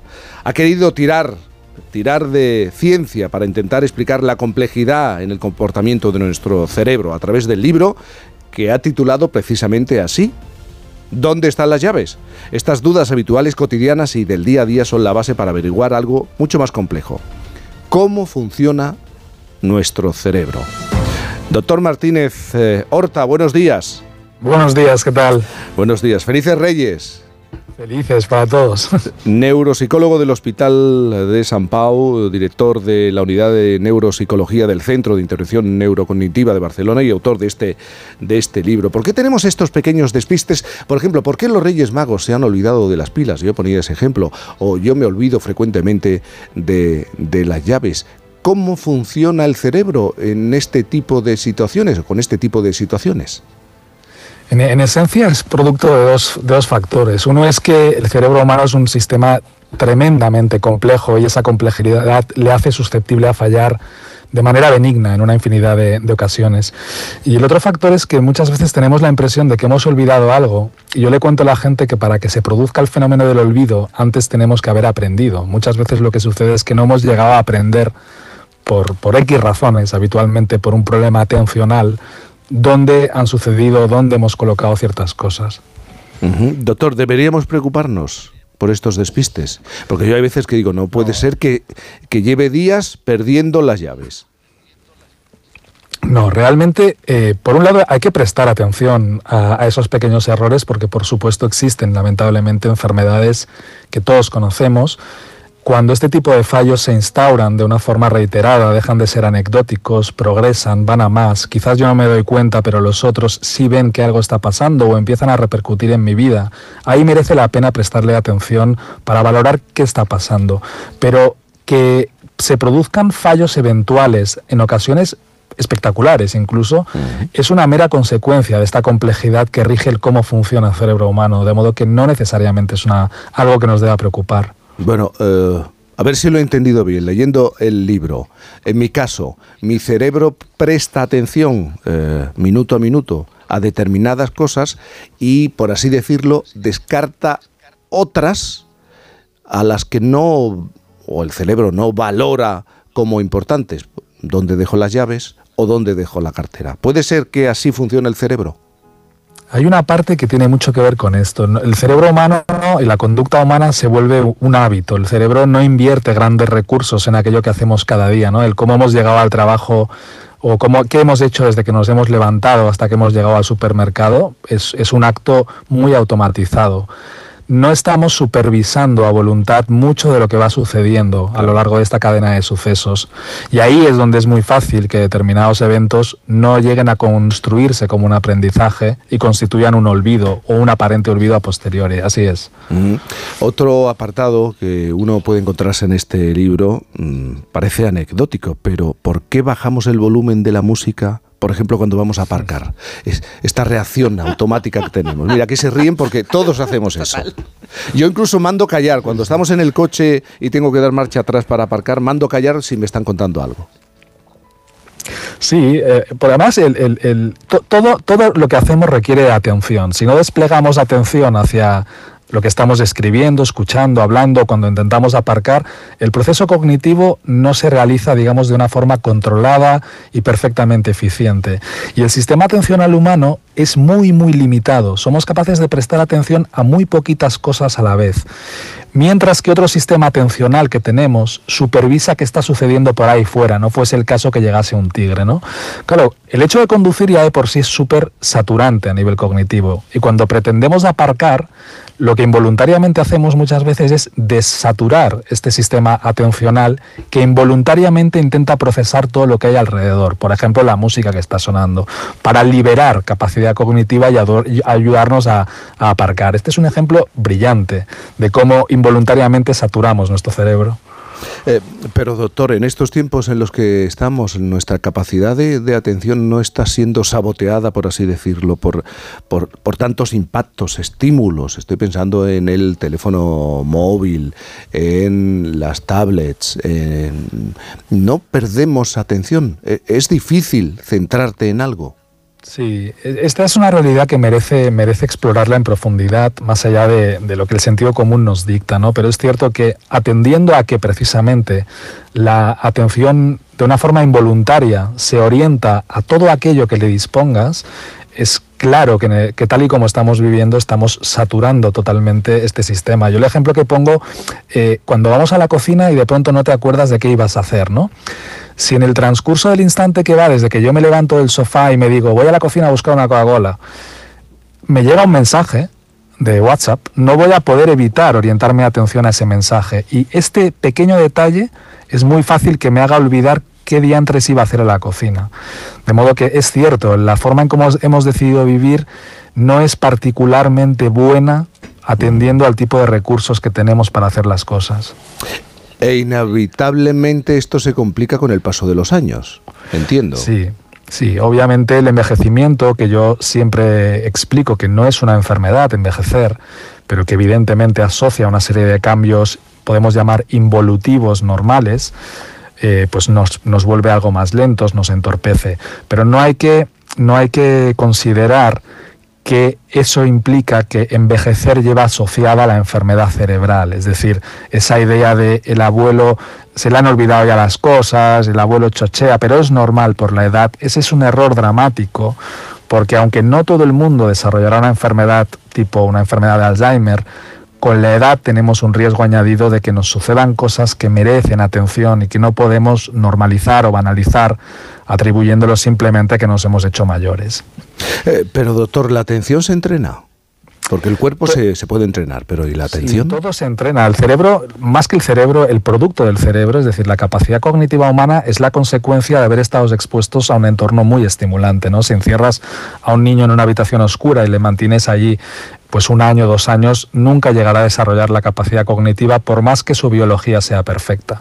Somos un producto de la estimulación y lo que nunca deberíamos dejarle de dar a un cerebro es aquello para lo que la evolución le ha ido construyendo ¿no? en ese proceso ensayo-error hay que estimularlo continuamente y eso es lo que le mantiene funcionalmente lo más perfecto posible. Eh, pero entiendo que esta capacidad para concentrarse, para prestar atención, eh, también dependerá de la de la persona, ¿no? de las características de la persona. Sí, por supuesto, por supuesto. La, la, aunque todos partimos de una misma receta, por así decirlo, es evidente que el, que el producto que, que, que, nace de, de, esta receta pues tiene unas limitaciones que las impone la biología o unas características más que limitaciones que las impone la biología. Y aquí la gracia yo creo que es no eh, considerar que el ser humano es una entidad homogénea, sino que esa pluralidad que nos hace tan maravillosos la debemos explotar de una u otra manera atendiendo las características de cada uno. Hay personas que nunca jamás serán buenos manteniendo la atención durante mucho tiempo, pero que posiblemente sean buenos en otras cosas. Ahí es donde tenemos que aprender a cómo utilizar esos otros recursos para funcionar igual de bien en otro ámbito. También nos habla de los mitos, de las creencias populares. Eh, sí falsas en la mayoría de las ocasiones. Esto de el cerebro está siendo utilizado por el ser humano en un 10% de su capacidad. Sí, esto es una, esto es una, bueno, una, una, mentira, eso es un mito como los hay muchos. Sí. Hay una idea muy instaurada de que no conocemos cómo funciona el cerebro. Es cierto que el cerebro es un sistema complejísimo, pero a día de hoy sabemos muchas cosas, entre ellas que no es cierto que usemos solo el 10% de nuestro cerebro, de nuestras capacidades. El cerebro está continuamente al mil por cien.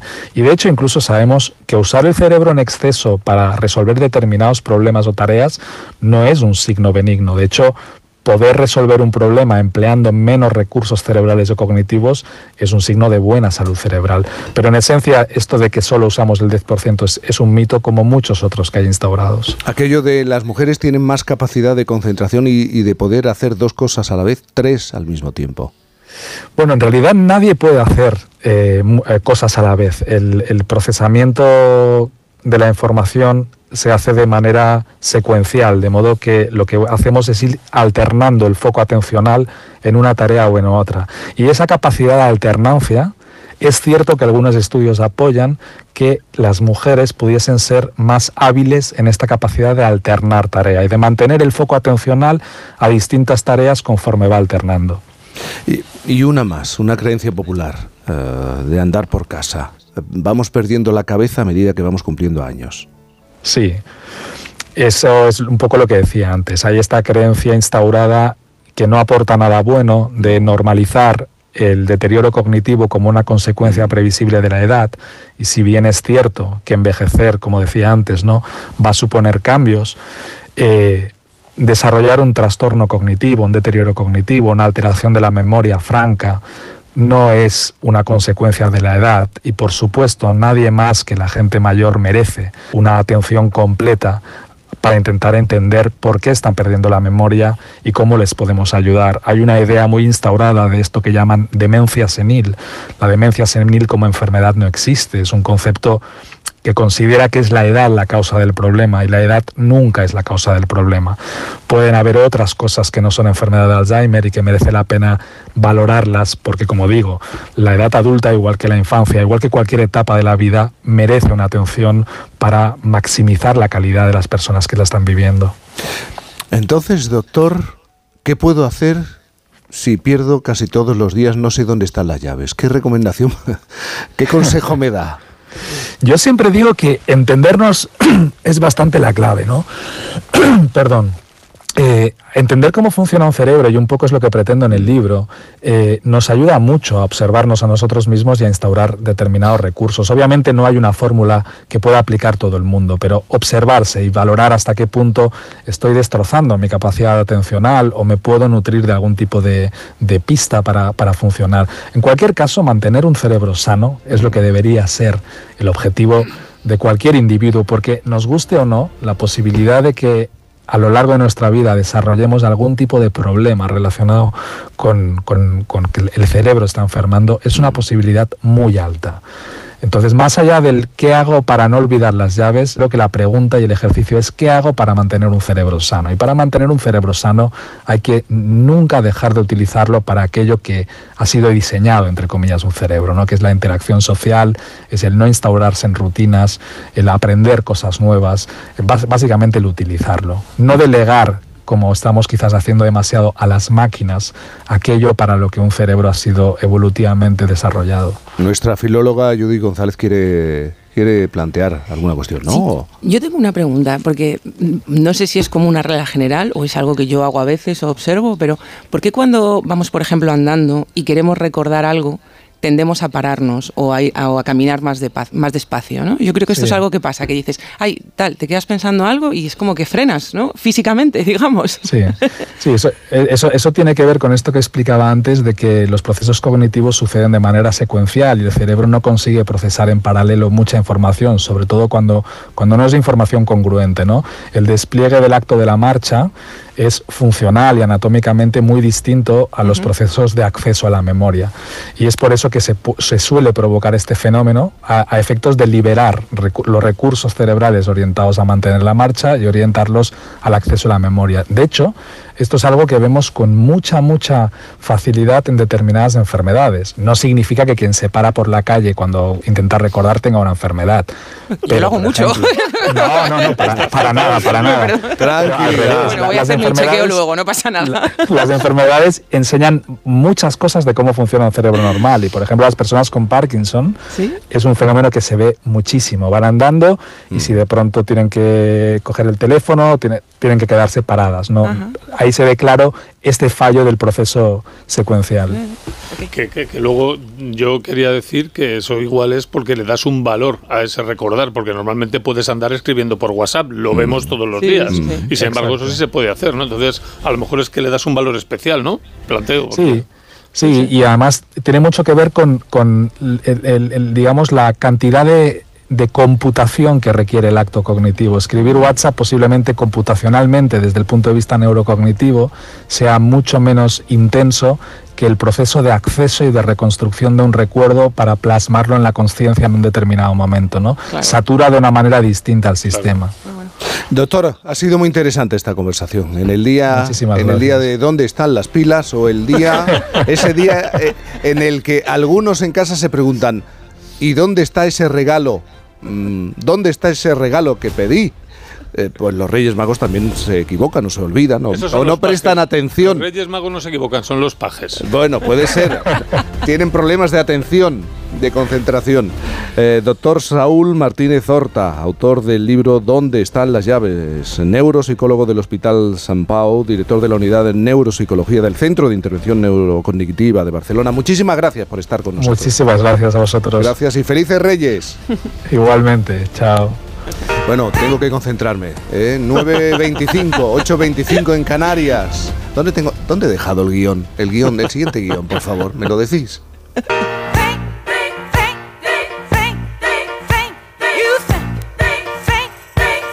Onda Cero.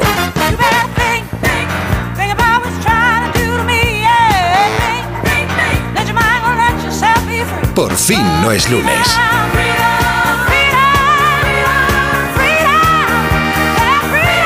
Jaime Cantizano.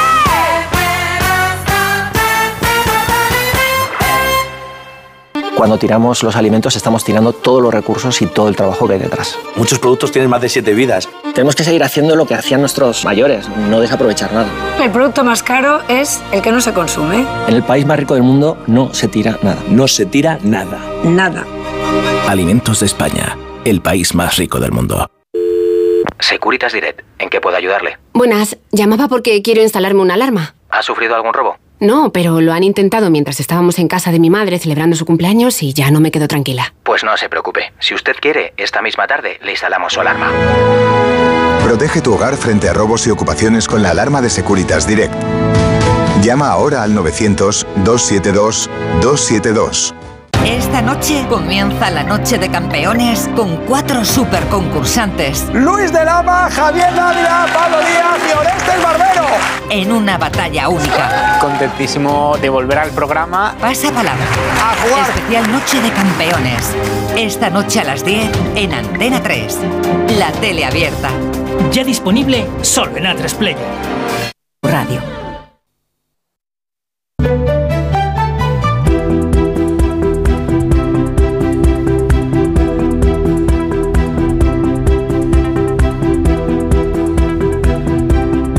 Por fin, con Cantizano.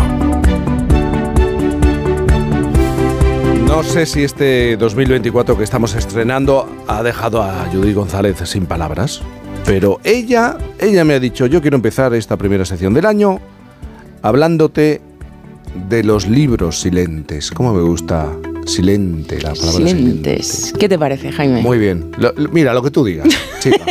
Pero qué derrota para la filología, ¿no? Venir así, sin ninguna palabra. Hombre, no sé, ¿no? Parece Bueno, un poco... par- parti- partimos de cero. Parece un poco pobre. Partimos de cero. antemano es un planteamiento escaso, ¿no? bueno, veremos, veremos. Tú esto lo puedes remontar. Vamos a ver, voy a, voy a ello, voy a ello. Cuesta arriba, pero voy. Los libros silentes, oye, para quienes no conozcáis esta denominación, son libros que no tienen ni una sola palabra. Son obras ilustradas, única y exclusivamente ilustradas. Oye, la verdad es que yo creo que cuesta imaginar un libro que no tenga ninguna palabra, ¿no? Al final es su material más básico y al tiempo yo creo que también más preciado, ¿no? Las palabras. Incluso si pensamos en libros infantiles, que es verdad que suelen tener menos texto, pues hombre, en estas obras las frases normalmente tienen un tamaño tan generoso que también es difícil visualizar uno que ahí página tras página no tenga ni una sola oración. Pero los libros silentes son así, es lo que hay. En ellos el, ana- el elemento narrativo fundamental es la imagen. La historias, las historias se cuentan a través de imágenes y el sentido se va construyendo pues mediante códigos visuales ahí sugerentes, ¿no? ¿Qué es lo que había en la página anterior que ya no está en esta? ¿O qué, o qué hay que ahora está de otra manera? ¿Por qué han dibujado esto y no otra cosa? ¿Por qué ese tamaño? ¿Por qué ese color? ¿Por qué esa imagen al final? ¿no? Cada cosa nos dice algo, digamos. Son obras que, claro, requieren bastante observación, que son como una invitación, una gran invitación a la percepción, y en ellas pues tenemos que ser nosotros mismos quienes encontremos las palabras para explicarnos o para contar a los demás lo que las ilustraciones nos quieren transmitir. Ujú, Lo primero que, que me viene a la cabeza al pensar en este tipo de libros es que, claro, son obras que, que no van a necesitar ningún tipo de traducción. Claro, es que utilizan, en efecto, un lenguaje universal. Es una de sus características más notables, claro. Y otra que me viene a la cabeza a mí, ¿sabes, Jaime? Es la posibilidad de encontrar en uno de estos libros casi infinitas historias. Porque claro, puedes construir relatos muy diferentes fijándote cada vez en unos detalles concretos de las imágenes. A ver, es cierto que en un libro con palabras pues también puede decirnos cosas muy distintas cada vez que lo leemos, pero yo creo que esto se potencia mucho más cuando solo tenemos ilustraciones, porque la observación detallada de las imágenes te puede llevar por caminos muy diferentes para combinar y vincular los elementos que figuran en el libro y crear así tu propia historia y tu propia lectura, montándote el puzzle cada vez de una manera y construyendo sentidos distintos al relacionar esas partes diferentes. ¿no? Y además creo que cada persona puede percibir de manera distinta lo que las ilustraciones transmiten, pues según su propia interpretación. ¿no? Incluso creo que esto podrá ir por derroteros que ni siquiera el autor haya previsto. ¿no? O sea, yo creo que en estas obras el lector es, digamos, más coautor que nunca pues de la obra y de su narrativa. ¿no? Pero, pero vamos a ver una cosa, explícame a mí, ¿y por qué te llaman tanto la atención estos libros y a ti como filóloga, pero si es que no te dan chicha. Porque, no te, relajan. No te dan, dan muy poco material. no te mantiene en tensión un libro Pues eso es lo que me, claro, es que... Es que eso es lo que me pasa, queridos, que me atraen, pero al tiempo me son algo ajenos, ¿sabéis? Mirad, cuando yo era pequeña, los libros de este tipo más populares eran aquellos, no sé si os acordaréis de dónde está Wally. Esos Sí, libros no tenían texto, sí, ¿no? sí. Entonces, yo jugaba con ellos alguna vez, pues cuando me los encontraba, es que los había mucho en de espera y en sitios así, o cuando, bueno, pues eh, lo tenía algún amigo, ¿no? Pero yo nunca tuve ninguno de ellos. En mi casa los libros, para adultos o para niños, eran para leer. Y este invento de Wally yo creo que se veía más bien como una especie de es un pasatiempo al que no se le veía mucho provecho, ¿vale? Entonces yo tenía montones de cuentos, colecciones enteras de cuentos ilustrados, pero yo aprendí a leer el texto primero y a fijarme en las imágenes después. Después. Tengo esto tan metido en la cabeza que en mi vida siempre he leído el libro primero y he visto la película después. O sea, no me gusta leer teniendo ya la imagen en la cabeza, me gusta crearla a mí con las palabras. Por eso, claro, seguramente yo he desarrollado más herramientas para analizar los libros desde un punto de vista lingüístico y no tanto visual, y por eso yo disfruto más pues en una biblioteca o en una librería que en un museo de arte, por más que por supuesto, oye, me gusten y que aprecie mucho determinadas piezas de arte, ¿no? Sin embargo, yo pienso, Jaime, que tal y como están las cosas ahora, con los últimos resultados, por ejemplo, del informe PISA, Mm. o con esta cultura siglo XXI en la que están creciendo ahora nuestros niños y adolescentes, que es tan potentemente visual y tan dependiente de la imagen, que es muy distinta a la cultura que había cuando yo crecí, Creo que estos libros silentes pueden ser una gran, gran herramienta, una forma de conectar con ellos con un lenguaje visual que ahora les es más propio, pero con un lenguaje visual en una versión elevada, trabajada, artística, ¿no? Y acercarles desde ahí al formato libro que cada vez les es más ajeno. Y una forma también de que quieran tener libros en papel, porque este tipo de libros, y yo creo que los álbumes ilustrados en general, no tienen competencia con los formatos digitales, ¿no? O sea, son obras para disfrutar en su tamaño original y en papel. Y que a partir de esta propuesta de imágenes, y pensemos, oye, que las ilustraciones de la mayoría de, esta horas, de estas horas es que son trabajos espectaculares, ¿no? Pues ellos desarrollen su creatividad y su capacidad para reconstruir narrativas con sus propias palabras. A ver, yo no quiero que nadie entienda esto como una concesión. ¿eh? Mi propuesta no es que como nuestros niños lo leen, pues les damos libros sin palabras. No, no es eso. Los libros silentes, de hecho, no son un sucedáneo para no lectores.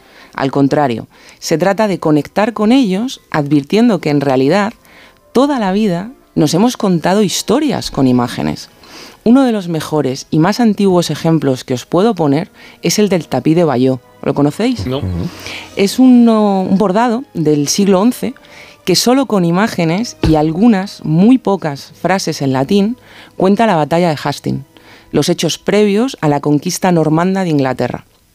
Bordada en ese tapiz está la historia del rey Eduardo de Inglaterra, que envía a su cuñado, Harold el Sajón, a Francia para que ofrezca su corona a Guillermo de Normandía, que era su primo. El rey Eduardo no tenía mejor sucesor. Pero Harold traiciona al rey y se hace con el trono para él. Entonces, cuando Guillermo se entera de que le han birlado la corona, desembarca con su ejército para luchar y finalmente matar a Harold en la batalla de Hastings.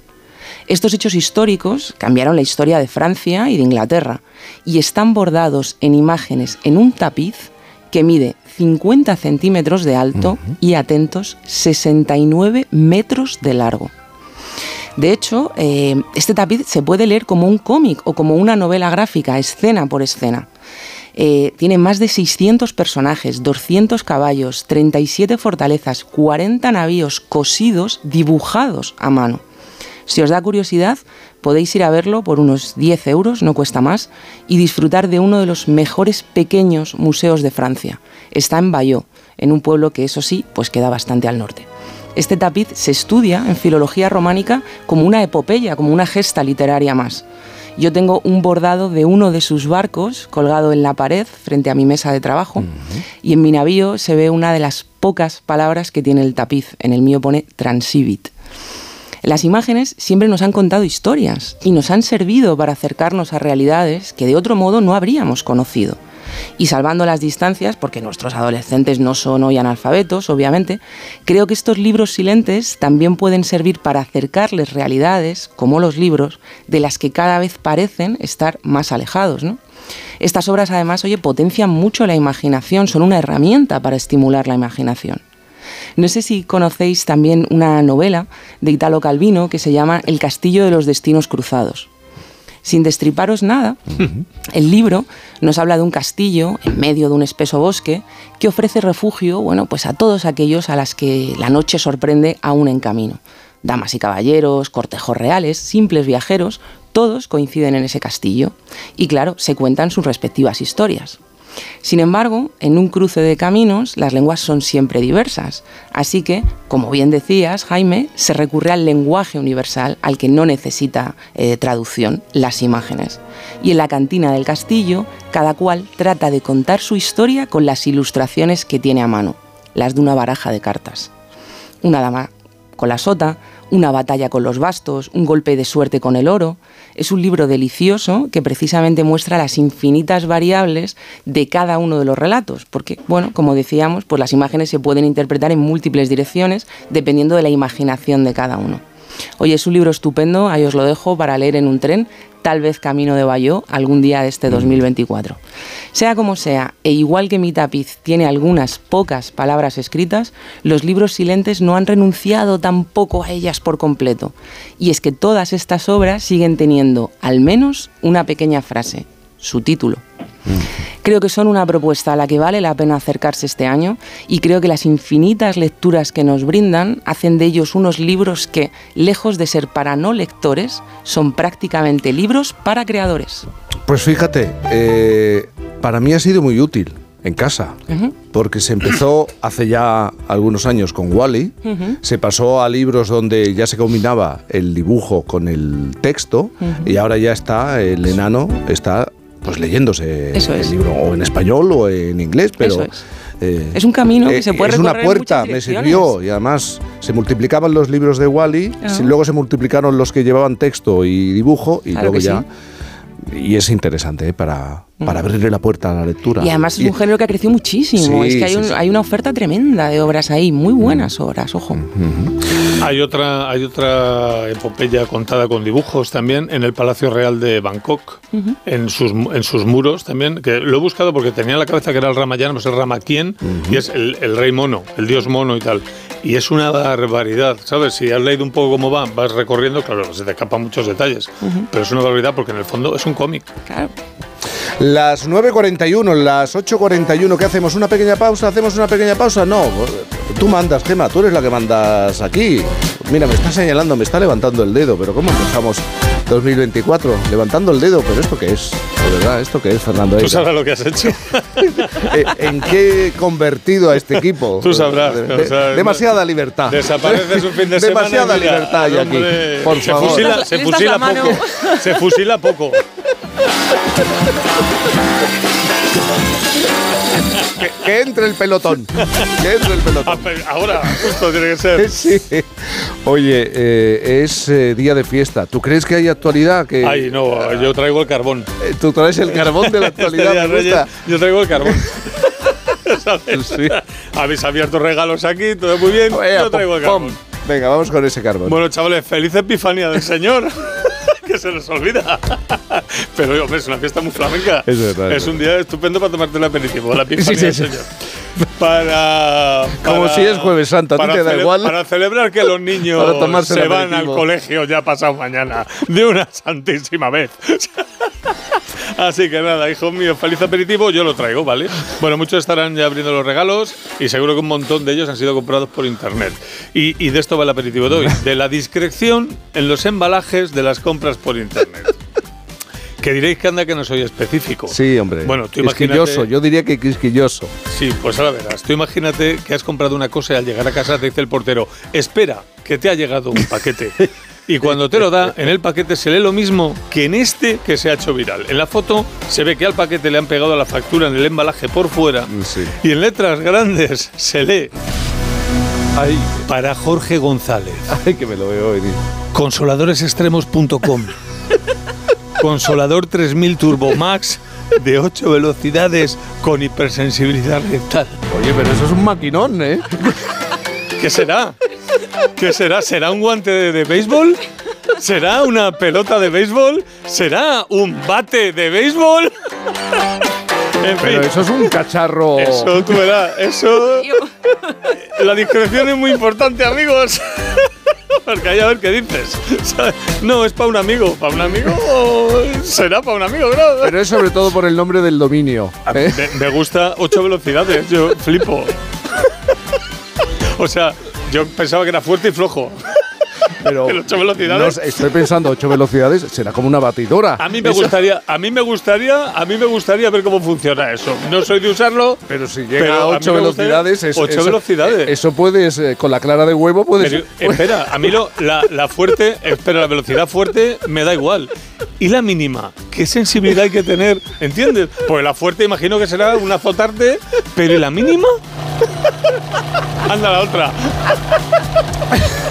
La hormigonera. Esto es la hormigonera. Te digo una cosa, con ocho velocidades hago yo mayonesa en Con casa. ocho, con ocho velocidades levantamos ahí unos huevos, amigo. Bueno, abrimos la actualidad con uno de los primeros eventos del año. Oye, un poco de seriedad, ¿eh? Que os estáis montando en la chepa, un poco de seriedad. A ver, la periodista, por favor, cuádrate. que has estudiado, que has estudiado una carrera para leer los titulares, ¿eh? Ya no sé lo que he estudiado. Europa Press. Hard Rock Café se suma al Veganuari 2024. Veganuaria es una iniciativa que invita a probar el veganismo durante los 31 días del mes de enero. Muy animada, ¿no? Y así consci- pero está, está bien traída, porque después de Navidad dice, venga, pues ahora vas a probar a ser vegano 31 días y así a lo mejor te quitas una toneladita, una tonelada y media. Y nada, a esta iniciativa se han unido los restaurantes Jarro Café de Barcelona, Málaga, Tenerife y Valencia. Y los veganos madrileños se estaban preguntando que por qué no en Madrid. Hombre, yo creo que en la capital va a costar un poquito más. Recordemos que en Madrid sigue habiendo restaurantes como este de la zona de Arturo Soria, en el que sus servilletas puede leerse. Restaurante La Vegana de Madrid, especialidad en carne a la piedra. Es un restaurante esquizofrénico. Tiene disforia de género. Es una cosa, pero es otra. En fin. Obviamente se llama La Vegana porque es el adjetivo femenino, tú corrígeme, de los, per- de los pertenecientes o relativos a una vega, ¿vale? Sí, pero. Pero la gente se vaya a comer, los que vamos allá a comer nos llevamos siempre cuatro o cinco servilletas para hacer la gracia. y muy poca gracia le tiene que hacer a los veganos esto de cocinar carne a la brasa. No hay más que recordar este pensamiento de la modelo presentadora y vegana argentina Nicole Neumann, que declaró. Pensar que me estoy comiendo un ser vivo me hace sentir caníbal. Mujer, tampoco es eso. A no ser, claro, que el ser vivo se llame Antonio y esté gritando, no muerdas ahí, ahí no. Y seguimos hablando de alimentos con esta otra noticia. El Faro de Vigo. Venden un pulpo de 14 kilos en la plaza del mercado de Pontevedra. Vaya bicho, era el Kraken. Ahora me dices que tiene ocho velocidades el pulpo. El caso es que lo compró un restaurante por 216 euros para hacerlo a la brasa. Y hablando de pulpo, atentos a esta reseña de un restaurante especializado precisamente en pulpos. Dice así. Pedimos cecina y pulpo. La cecina súper rica y el pulpo no lo probé porque discutí con mi mujer y se me quitaron las ganas de cenar. Ella se lo comió todo, pero como le encanta el pulpo, no sé si será uno más o estará buenísimo. Id a probarlo vosotros. Como vaya reseña, como reseña es un pedo, como historia, bueno, ¿sabes? Que tenía ganas de contarle al mundo que había discutido con su señora y ya está. Que te voy a decir una cosa, a él se le quitaron las ganas de comer, a ella no. ¿A quién le da igual esta relación? Ahí lo dejo. Y como todavía es Navidad y aún no estamos a régimen, que nos queda el roscón, traigo más comida. El periódico de Extremadura. La novedad de hacer huevos fritos en el microondas. Es mejor que en la sartén. Eh, ¿Gastas menos aceite? Sí. Tienes que echarle solo un poquito para que no se pegue. que Pero no te interesa nada tomarte un huevo fri- frito. Se hace muy rápido. ¿Sí? Se hace muy rápido, claro. Tienes que tener 40 segundos, pero lo tienes que meter en un bol tipo ensaladera, eh, Sí. con las paredes bastante altas. Y si lo tapas con un plato, mejor. Y ya está. Tiene, está bien que si le echas, a mí me gustan mucho las especias eslavas, como el, el, eh, el- que, se- me ha olvidado ahora mismo, ¿no? Pero bueno, ce- cebollino, hinojo, tal, echarlo, pues bueno, está guay. Se queda ahí mezclado y mola. Y mm, yo creo que los huevos al microondas le gustan hasta a Gloria Serra. ¿Y, y qué tiene que ver? Y que nos Que por qué- escucha además que y, por qué- y que es por buena amiga. que por qué digo esto. Sí. Hombre, pues si nos ¿Le vas a escucha- rear a Gloria si Serra? Nos escucha Gloria Serra, ya favor. sabe ella por qué estoy diciendo esto. No sé si le escuchasteis en el programa de Dani Martínez cuando le preguntó por sus gustos culinarios, pero lo vamos a escuchar ahora. La comida favorita de Gloria Serra. La comida favorita, posiblemente los huevos en cualquier posición. Lo- ¿Perdona? Pero, pero Gloria. Yo. Pero Gloria, por favor. Lo diferente que somos las personas, tío. A mí los huevos solo me gustan en un plato en bocadillo, pero no sé qué es peor, claro. Depende de la imagen que tengas en la cabeza. Bueno, y pasamos a comentar una noticia Pero, que por viene favor, Gloria. cargada de esperanza. El español. El 83,7% de los niños españoles de 6 a 9 años lee voluntariamente en su tiempo libre. Esto se está produciendo un ¿Ves? cambio, o sea, me gusta. No sé por qué, pero al final es que es verdad. Detrás de una generación viene otra, cambian las cosas y bueno, así se recoge en un anuario sobre literatura infantil y juvenil en España e Iberoamérica, que leen mucho más los niños de 6 a 9 años. Así que no está todo perdido de cara al futuro, porque entre la generación de los que roza la veintena nos encontramos niveles culturales como los que vais a escuchar en esta encuesta de TikTok. De todos los mamíferos conocidos es el único que puede volar. ¿Ballena? ¿Cómo se llaman los objetos que no dejan pasar la luz? Los objetos que no dejan pasar la luz. Las gafas de sol.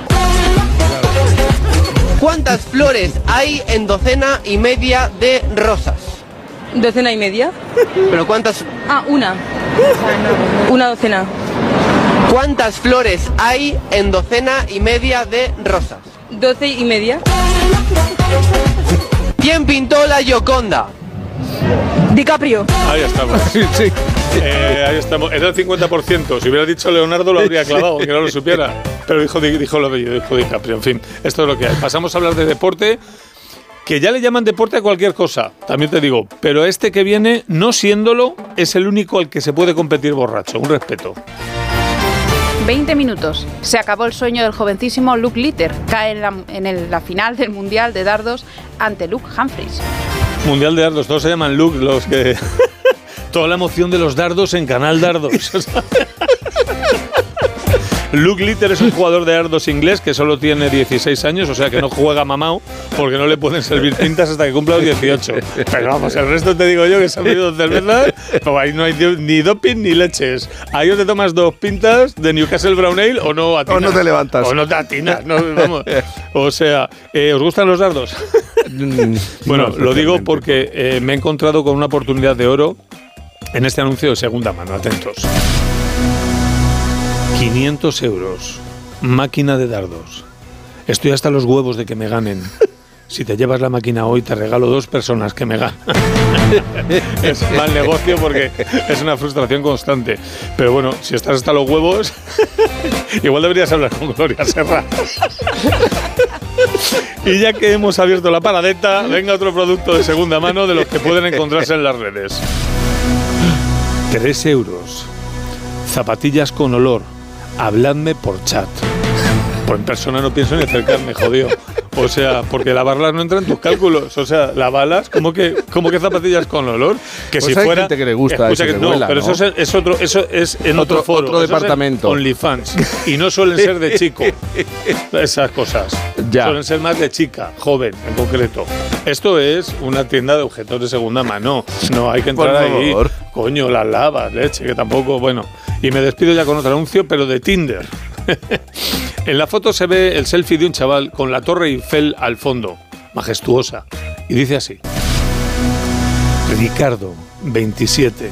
Una es verdad y otra es mentira. Tengo el pene pequeño, nunca he estado en París. A ver, déjame pensar. ¿Cuál será? ¿Cuál será, verdad? Lo que seguro es que como la Torre Eiffel no, no lo- a, a los reyes yo sé lo que les ha pedido. Le ha pedido el jet extender. Pero te digo una cosa. Este, en el paquete, en la factura pone jet extender. Te voy a decir una cosa. Nada más que por simpático hay que quedar con el tipo. Nada más que por Eh, simpático. Bueno, ¿Eh? pues eh, depende de lo que estés buscando en Tinder. Bueno, chicos, eh, está claro que habéis abierto los regalos de Reyes Magos, o sea que cuando volváis a casa ya no hay nada más que abrir No hay nada más que recibir. Hay que volvérselo a probar todo otra vez. Hay que... Yo estoy encantado, estoy contentísimo, de verdad. Porque tú has pillado bastante. Yo he pillado buen cacho. O sea, Pero Eva, los enhora- Reyes- Eva, enhorabuena. Eh, Sí, los Reyes Magos, los He Reyes sido Magos. buenísimo este sí, año. Sí, sí, Que no, pero bueno. Qué- qué- qué Bueno, bueno, por favor. Bueno, a disfrutar de, de el último día oficial de celebración navideña. El- la decoración navideña se quita mañana por la tarde o el Mañana. lunes por la mañana. Yo creo que- mañana tiene que estar todo encendido. Y el lunes los niños al colegio. Pero es- Acordaos de esto. Pero es mucho trabajo, ¿eh? Es Quitar- mu- quitarlo. Lo- A mí me parece lo peor. A mí, Ah, ya, sí. a mí eso de quitar la decoración, pero Sobre bueno. todo si has puesto el Belén, como, como hace mi madre, ¿no? Que es en toda la parte de un, de Sí. un mueble mural con castañas en el borde, serrín, serrín imitando la arena del desierto. Sí, señor. Que tiene eso dos metros y medio, ahora tú retíralo. Sí. Necesitas una mini rumba. ¿Quieres decir que te toca a ti? Aquí sí necesita, aquí sí necesitas el anillo que le dejas a los reyes, pero vamos, pero cuatro copas. Judith, también para ti disfruta de esta jornada. Muchas gracias, Jaime. igualmente. Enseguida, nada, en un momento, las noticias en la sintonía de Onda Cero. Esto es Por fin no es lunes, dos horas más. Estamos en directo, ¿eh? 9.54, las 8.54 en Canarias, sí, en directo. Con Cantizano. En la Fundación Alquiler Seguro estamos comprometidos para crear hogares seguros y dar una oportunidad a personas en riesgo de exclusión social. Por eso queremos agradecerles su continuo apoyo y confianza durante este 2023. Fundación Alquiler Seguro te desea una feliz Navidad y un 2024 en tu hogar. ¿A qué esperas para alcanzar tus metas profesionales? En la Universidad Online View te ayudamos a garantizar tu propósito este 2024. Benefíciate de planes de financiación y ventajas exclusivas, disponibles solo hasta el 7 de enero. Regálate la oportunidad de crecer. Matrículate ya en universidadview.com. Nos une tu propósito. No necesitamos mucho para hacerle sentir a alguien que no somos muchos, que somos uno. A veces basta un segundo, una conversación, una palabra, un solo gesto, una oportunidad. A veces basta una mirada para hacernos sentir uno más, iguales, para hacernos sentir a todos que estamos en el mismo barco. A veces hace falta solo un segundo. Si en tan poco tiempo se puede conseguir tanto, piensa en todo lo que hemos logrado en 85 años. 11, 85 años son solo el principio. 2024, un año señalado en la historia de bodegas Ramón Bilbao porque es el año de su centenario. Desde su fundación en La Rioja en 1924, se ha caracterizado por su espíritu innovador y el respeto por la tradición, valores que la han llevado a ser la marca de vino más vendida en la hostelería española y una de las 50 marcas más admiradas del mundo por cinco años consecutivos. Por eso, el 8 de enero, los programas Más de Uno y Julia en la Onda se unen a esta señalada celebración. El próximo lunes, centenario de bodegas Ramón Bilbao en Onda Cero. Te mereces esta radio. Onda Cero, tu radio.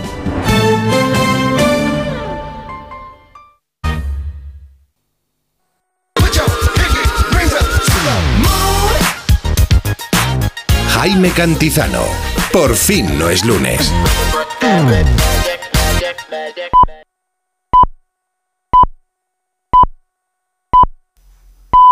Son las 10, son las 9, cero punto es. Este sábado celebra el Día de Reyes en Radio Estadio. En un día de regalos para los modestos con la emoción de la Copa del Rey. Seis eliminatorias a partido único de los 16avos de final, con especial atención a los partidos Arandina Real Madrid y Lugo Atlético de Madrid. Además, el único duelo entre primeras, Alavés y Betis. Y con los equipos de segunda dispuestos a dar la sorpresa. Elche Girona, Español Getafe y Huesca Rayo Vallecano. Este sábado, desde las 3 y media de la tarde, la Copa del Rey se juega en Radio Estadio, con Edu García. Te mereces esta radio. Onda Cero, tu radio. En Onda Cero.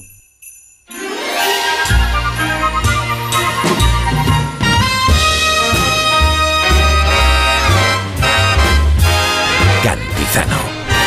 I feel that chill upon the air. There's smiling faces everywhere. It's such a wondrous affair. Show me the magic. I'll keep you warm this winter night. You bring the tree, I'll bring the lights. Now blanket my world in white. And show me the magic. I've been year. Ya anda por aquí Nacho, que no sabía que era el Día de Reyes. Pero ¿en qué, en qué mundo vives, de verdad? No, es que estaba un poco perdido. Casi te he hecho del estudio. duran tanto ya desde No, te he hecho- noviembre. casi te he hecho del voy- estudio. Voy, perdiendo las fechas. Es que buenos días, eh, buenos días. Es que, Buenos verdad. ¿cómo, cómo se puede presentar a alguien eh, en un estudio de radio y no saber que es el, el Día de Reyes? Y Boris que está en... Boris se ha ido a Japón, pero si en Japón no celebran los Reyes Magos. Y yo he usurpado su silla, que lo tiene que saber. A a partir del fin de semana que viene es actor secundario ya. Oye, a las 8 de la mañana, a las 8 de la mañana hemos tenido la suerte, les ha costado, ¿eh? Les ha costado, nos ha costado conectar con ellos. Eh, hemos tenido la suerte de hablar con el rey Melchor y con el rey Gaspar. Y nos han atendido, estaban muy cansados, estaban un poco hartos de algunos padres, es verdad. Pero yo me voy a meter en la casa en, en la casa de unos niños a esta hora. Bueno, aquello tiene que estar en, en plena ebullición, claro. Eduardo, que tiene siete años, yo creo que acaba de dejar uno de los juguetes. Eduardo, buenos días. A ver. Hola, Jaime. Hola, Eduardo, ¿cómo estás? Bien. Tú tienes un hermano que se llama Álvaro, ¿verdad? Sí. ¿Y soy, sois gemelos o mellizos? Gemelos. Gemelos. Bueno, Eduardo, ¿a qué hora te has levantado? A las 8. A las 8. ¿Pero has sido tú el primero o ha sido tu hermano gemelo, Álvaro? Eh, ha, sido él. Ha sido él. Y entonces te ha despertado, ¿no? Te ha despertado tu hermano Álvaro. No, a mí me ha despertado mi prima. Ah, ah, ah, que tu prima también está en casa. Tu prima que se llama Sara, ¿no? Sí. Sara. Sara, te, ¿puedo saludar a Sara? Sara, ¿qué tal? Buenos días. Eh, ¿Te la pasó? Espera, espera, oh, eh, porque la escucho ya. Sara, ¿qué tal? ¿Cómo estás? Bien. Bien, Sara, tú has sido la primera, la revolucionaria en este, en este día. Venga, ya tenemos a los tres niños. Voy a ir preguntando para saber, curiosear. Tengo que husmear, tengo que entrar en esa casa. Eduardo, el primer regalo que has abierto, ¿con qué te has encontrado? Con el juego de la ruleta. El juego de la ruleta. Muy bien. Álvaro, ¿y tú con qué? Pásale el teléfono. ¿Con qué juego te has encontrado? El primero, el primer regalo. Álvaro. El, un patinete. Un patinete. Pero es un, un, un patinete... ¿Cómo es el patinete? Cuéntamelo. Un patinete de dos ruedas. Ah, es muy importante que tenga dos ruedas. Es- sí, un patinete ya de mayores, ¿eh? Porque claro, están los de tres ruedas, los de cuatro y ya de dos ruedas es una responsabilidad. Casi te tienes que sacar el carnet de conducir, ¿eh, Álvaro? Y, y Sara, tú eres la prima de Eduardo y de Álvaro. ¿Y qué es lo primero que te has encontrado? Cuéntame. Mm, un diario de Asha. Sí, y luego. Una Barbie. Sí, no será la de Aitana, que está muy de moda. Todas las Barbies están de moda este año. Sí. y Luego otra. ¿El qué? Eso no, no lo tengo yo controlado. ¿El qué te has encontrado? Otra Barbie. Ah, otra Barbie, la, la hermana, la hermana. Y, y algo más. Una pizarra. Y una pizarra, una pizarra. Oye, veo que no hay regalos tecnológicos. Muy bien, ¿eh? Bueno, eso está muy bien. Vamos a preguntarle. Rosalina es la madre de Eduardo y de Álvaro. Rosalina, buenos días. Hola, buenos días. Buenos días. ¿Es verdad que, o, o me han mentido, que se han despertado a las 8? Puede que se hayan despertado incluso antes. ¿Ha sido a las 8? Sí, sí, se han levantado a las 8. Seguro que estaban despiertos antes. Antes. ¿A qué hora se acostaron anoche? Anoche se acostaron pues a las 11 y algo. A las 11 y algo. Y dieron mucha guerra, ¿no? Porque ninguno se quiere acostar, ¿verdad? Sí, estaban nerviosos, nerviosos todos. Estaban nerviosos. Eh, habitualmente los Reyes Magos en vuestra casa, ¿dónde lo dejan a los pies de- del árbol o en algún otro lugar? Sí, en los pies del árbol. En los pies del árbol. ¿Y le Entonces le dejasteis? pusieron, sí, ¿Qué le pusieron? pues agua para los camellos, unas zanahorias. Agua y zanahoria. Mira como en casa, agua y zanahoria. ¿Y galletas? ¿No pusieron galletas? Y unos mantecaos para los reyes. Y, eh, exacto, unos mantecaos. ¿Y se han comido las zanahorias? La han dejado un poco. Han Han, dejado- casi toda. Ah, claro, claro, claro. Es que, claro, trabajando toda Claro, la noche. si van comiendo en todas las casas, pues... Sí, pero están desesperados ya de, de tanto comer y de, y de tanto trabajo. Y Rosalina, a los mayores en casa, mm, ¿les ha tocado algo? ¿Les ha llegado algo? Bueno, pues a los mayores nos han dejado unos cafetines muy divertidos. Unos calcetines. Bueno, oye, algo es algo, algo es algo. Eh, voy a despedir a Eduardo, siete años. Eduardo, oye, que te has portado bien por, por los regalos que me has indicado. Has sido un, un buen chaval este año. Y también nos han traído más. ¿Cómo? Más cosas nos han traído. Espérate, espérate. Me lo... Ah, que me han traído más Ha cosas. traído más cosas. Me lo puedes contar, ¿eh? ¿Qué otras cosas te han traído? Nos han traído una un juego de, de parejas de un, de unos muñecos que se llaman Super Team Ah, eso los conozco, sí. ¿Y qué más? y también unas zapatillas. Una zapatilla de deporte. Bien, bien, bien. ¿Y alguna otra cosa? Y también un Bitsi que es una mascota virtual. Ah, bueno, bueno. Te- te digo, los reyes se han entretenido mucho en esa casa, ¿eh? Sí, porque sí. han dedicado tiempo han porque la mía. sí, porque porque ahí había mucho que dejar. Bueno, pues Eduardo y Álvaro, hermanos gemelos, eh, desde las 8 abriendo regalos. Un beso enorme a disfrutarlo hoy. Sara, seis años, la prima que también ha recibido regalos en esa casa. Un beso enorme, Sara. Un be- beso. Venga, es que Sara, Sara está todavía emocionada, si es que eh, le conmueve la emoción, apenas puede pronunciar palabra. Y Rosalina, gracias por abrir las puertas de casa en esta jornada. Un beso enorme. Gracias a vosotros, un saludo, feliz Día de Reyes. Feliz Día de Reyes. Nacho, ¿ves? ¿Ves? Sí. ¿Ves? Eh, ellos se han portado bien, yo no. Yo, claro, yo no sabía que era el Día de Reyes porque yo me he levantado y no había nada en mi casa, No, obviamente. es que- No había ni, ni un solo regalo. Lo voy a explicar totalmente en serio. Se ha sentado aquí y, y ha preguntado, pero entonces hoy, sí, sí, hoy es el día más especial del año, Nacho. Hoy es el día más Ya especial te he del dicho año. que en mi familia nos hemos hecho muy americanos. y Ahora Muy celebramos americanos. ¿Pero Papá por qué? ¿Por qué? Sí, Pues no lo sé. Sí, se pueden celebrar las dos cosas a la vez Eh, y es no es tan loco como dice la, la canción. Oye, ¿quieres hablarnos? Atención, hoy. Boris con lo que le hubiera gustado a... a- sí, de otro rey. De otro rey. Lo que Mago. le hubiera gustado... Porque eh, hacía aparecer dinero de vez en cuando. Sí, y organizaba fiestas. ¿eh? Sí. Y organiza fiestas. El cumpleaños del rey emérito y, atención, líos con la fundación de Alex Lecchio. Los dineros, que si hay dinero, que si no hay dinero. Y luego quieres pararte un momento en las cuatro películas favoritas para los Globos de Oro. Sí, y si este da domingo. tiempo, las mejores series del año.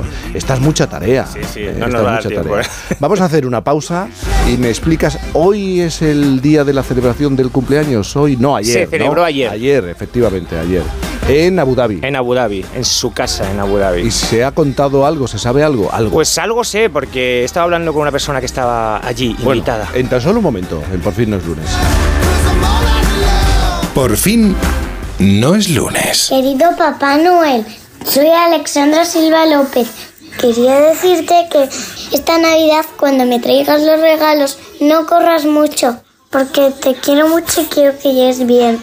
Y, ay, que se me olvidaba decir que te también quiero un perrito que parece de verdad. Llegar tarde es mejor que no llegar. También en Navidad.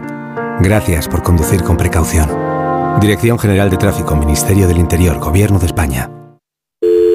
Securitas Direct, ¿en qué puedo ayudarle? Buenas, llamaba porque quiero instalarme una alarma. ¿Ha sufrido algún robo? No, pero lo han intentado mientras estábamos en casa de mi madre celebrando su cumpleaños y ya no me quedo tranquila. Pues no se preocupe. Si usted quiere, esta misma tarde le instalamos su alarma. Protege tu hogar frente a robos y ocupaciones con la alarma de Securitas Direct. Llama ahora al 900-272-272. Queridos Reyes Magos, hace ya 100 años que nos conocemos. Hace ya 100 años que imaginamos juntos. Que imaginamos a centímetros a aquellos que están a kilómetros. Que imaginamos más oportunidades.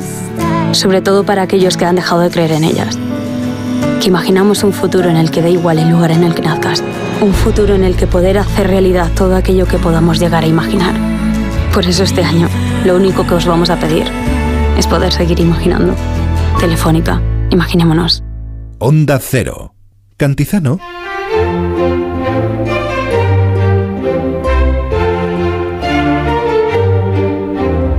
Entonces me quieres hablar del cumpleaños del rey emérito, celebrado ayer, hace tan solo unas horas, en Abu Dhabi, con una amplia lista. ¿Eran más de 100 personas? No, Puede ser, eran no aproximadamente 80. 80 personas. invitados. Eh, estaban convocados a la casa del rey emérito allí en Abu Dhabi, que sabes que es un casoplón, lleva ocupándolo unos cuantos años desde que se marchó. Y allí estaban convocadas esas 80 personas en torno a las 8 de la tarde a un cóctel informal. También hay que tener en cuenta que allí hace muy bueno, claro, hace veintitantos grados, no es como aquí, así que la Sí. fiesta era concepto marbellí, Relajada. vera- veraniega, relajada, en el jardín, en la casa, es decir, un poco de todo. Era un cóctel. eh, los propios eh, invitados que partieron desde España llevaron viandas tipo jamón, vino, que allí ya sabes que es mucho más difícil de conseguir y muchísimo más caro. Y eh, se pusieron también como parte de, de la celebración. ¿Y qué vivieron? Pues una... Pero perdona, ¿se sabe quién organizó la fiesta? Sí, sí, sí, la Porque esto es importante. tres ¿no? amigos del rey. Tres amigos del rey que ya le han hecho otras fiestas. Exacto, la de las Jarillas, eh, que fue un homenaje que le hicieron eh, en el año 2019. Las Jarillas ahora ya es una finca de bodas, pero antes ese terreno eh, era un internado donde estudió el rey Juan Carlos. Y allí le hicieron ese homenaje y ahora habían decidido hacerle otro. ¿Por qué? Primero para celebrar que está bien de salud, dentro de lo que cabe, es un hombre de 86 años y tiene ciertos problemas, como lo hemos visto, de movilidad.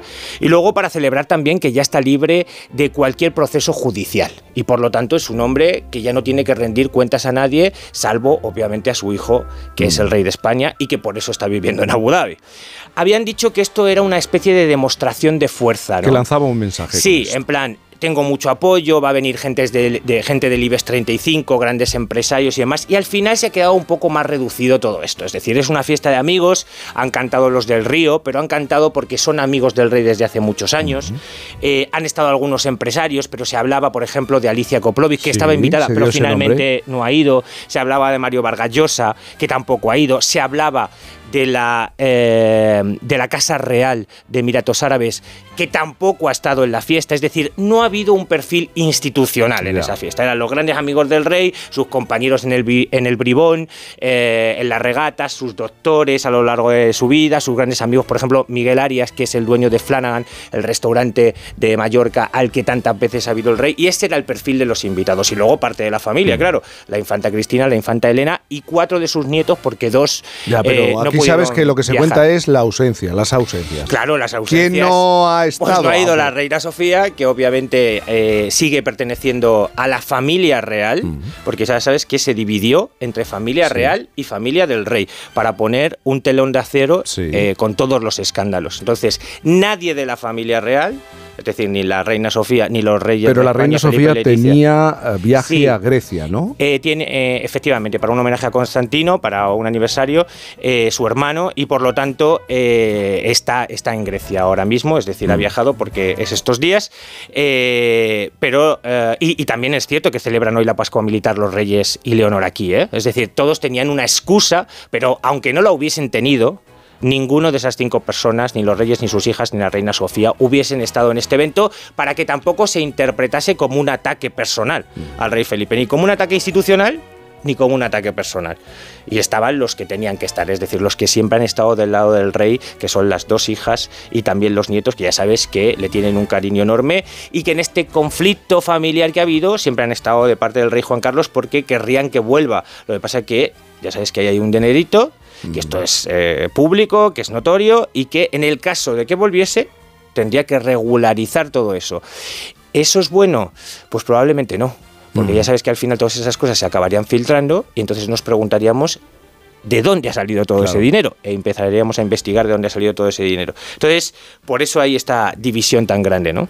Oye, hablando de dinero, de otro dinero, de una fundación, la Alex Lecchio, hay una polémica. Al final es un enfrentamiento mm, real entre eh, Lecchio y Ana Obregón. ¿no? Bueno, yo no sé si es un enfrentamiento entre... Es verdad que no se hablan, eh, es verdad que... ¿La historia tenido- cuál es? ¿Qué es lo que pasa con el dinero de la fundación? A ver, eh, la fundación de Ana Obregón, que fue fundada en la primavera de este año 2023, que acabamos de dejar, es decir, que no tiene ni un año, y que encima se ha fundado en un momento en el que Ana Obregón tenía muchas cosas que hacer, quiero decir, estaba eh, gestionando todo lo del proceso de gestación subrogada en silencio y en secreto en Estados Unidos, luego estuvo varios meses en Estados Unidos y luego la niña ha tenido, pues ahora mismo creo que acaba de cumplir nueve meses han sido sus primeros meses como bebé, hay que ocuparse de ella. Yo creo que Ana es cierto que ha podido desatender por estas cuestiones, porque no ha sido, ha sido una etapa en la que ha tenido que hacer muchas cosas, la fundación. Pero se la está acusando de quizá o se está dejando caer que ella eh, se está beneficiando de esto. Y esto es un poco extraño. Yo estuve hablando ayer... ¿Beneficiando con qué? ¿Con las exclusivas? ¿El dinero de las exclusivas? Beneficiando o? incluso con, con, la fundación, porque La al final, eh, ¿sabes que hicieron una gran donación? Un hombre que murió de cáncer en España donó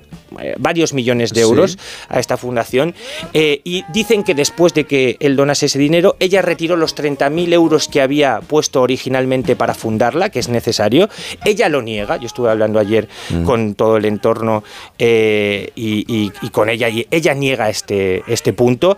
También niega que no vaya a dar los derechos del libro, el libro que, eh, que escribió en honor a su hijo, contando su historia, niega que no lo vaya a hacer. Ella dice que a partir de marzo dará todo ese dinero. Y hay una división aquí con las exclusivas porque en alguna dijo que iba a donar el dinero, pero no en todas. Ha hecho unas cuantas. Sabes que a Ana Obregón le gusta estar en la portada de la revista Hola y por lo tanto de vez en cuando aparece. De hecho, en el último año creo que ha firmado ocho portadas eh, Ana Obregón. Pero en alguna dijo que iba a donar el dinero. Pero otras, lo que me contaban ayer, es que son una hucha para Anita para Ana Sandra, porque al final, date cuenta que uno de los grandes debates que tuvimos cuando Ana Obregón anunció esto es qué va a ser de esa niña si en un momento determinado a Ana le pasa algo, a Ana Obregón.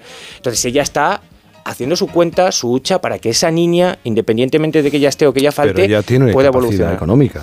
familiar. Exactamente, y por eso no, yo no dudaría nunca eh, de que Ana Obregón está haciendo las cosas mal con la fundación a propósito, es decir, para beneficiarse en algún sentido. Ella tiene un dineral, vamos a decirlo claro, porque sus padres han muerto recientemente, también otro duro golpe, pero el padre era uno de los fundadores de La Moraleja. La, Empresario, sí, exacto, La, la urbanización, una de, de las urbanizaciones más lujosas, la más clásica de Madrid, y eh, ella y sus hermanos han heredado muchísimo dinero. Y por lo tanto Ana Obregón podría vivir dos vidas sin trabajar. Entonces, quien esté pensando en su casa después de todas las cosas que se han dicho durante este tiempo, que Ana Obregón está haciendo cositas con el dinero eh, para beneficiarse o porque quiere ganar dinero, en realidad es que a Ana no le hace ninguna falta. Y luego más doloroso me parece el otro punto, ¿no? Desde el punto de vista personal, dudar de que ella sí que esté intentando construir ese legado que había dejado su hijo y la fundación era una idea de, de su hijo. Yo creo que ha sido algunas de las cosas que han podido pasar son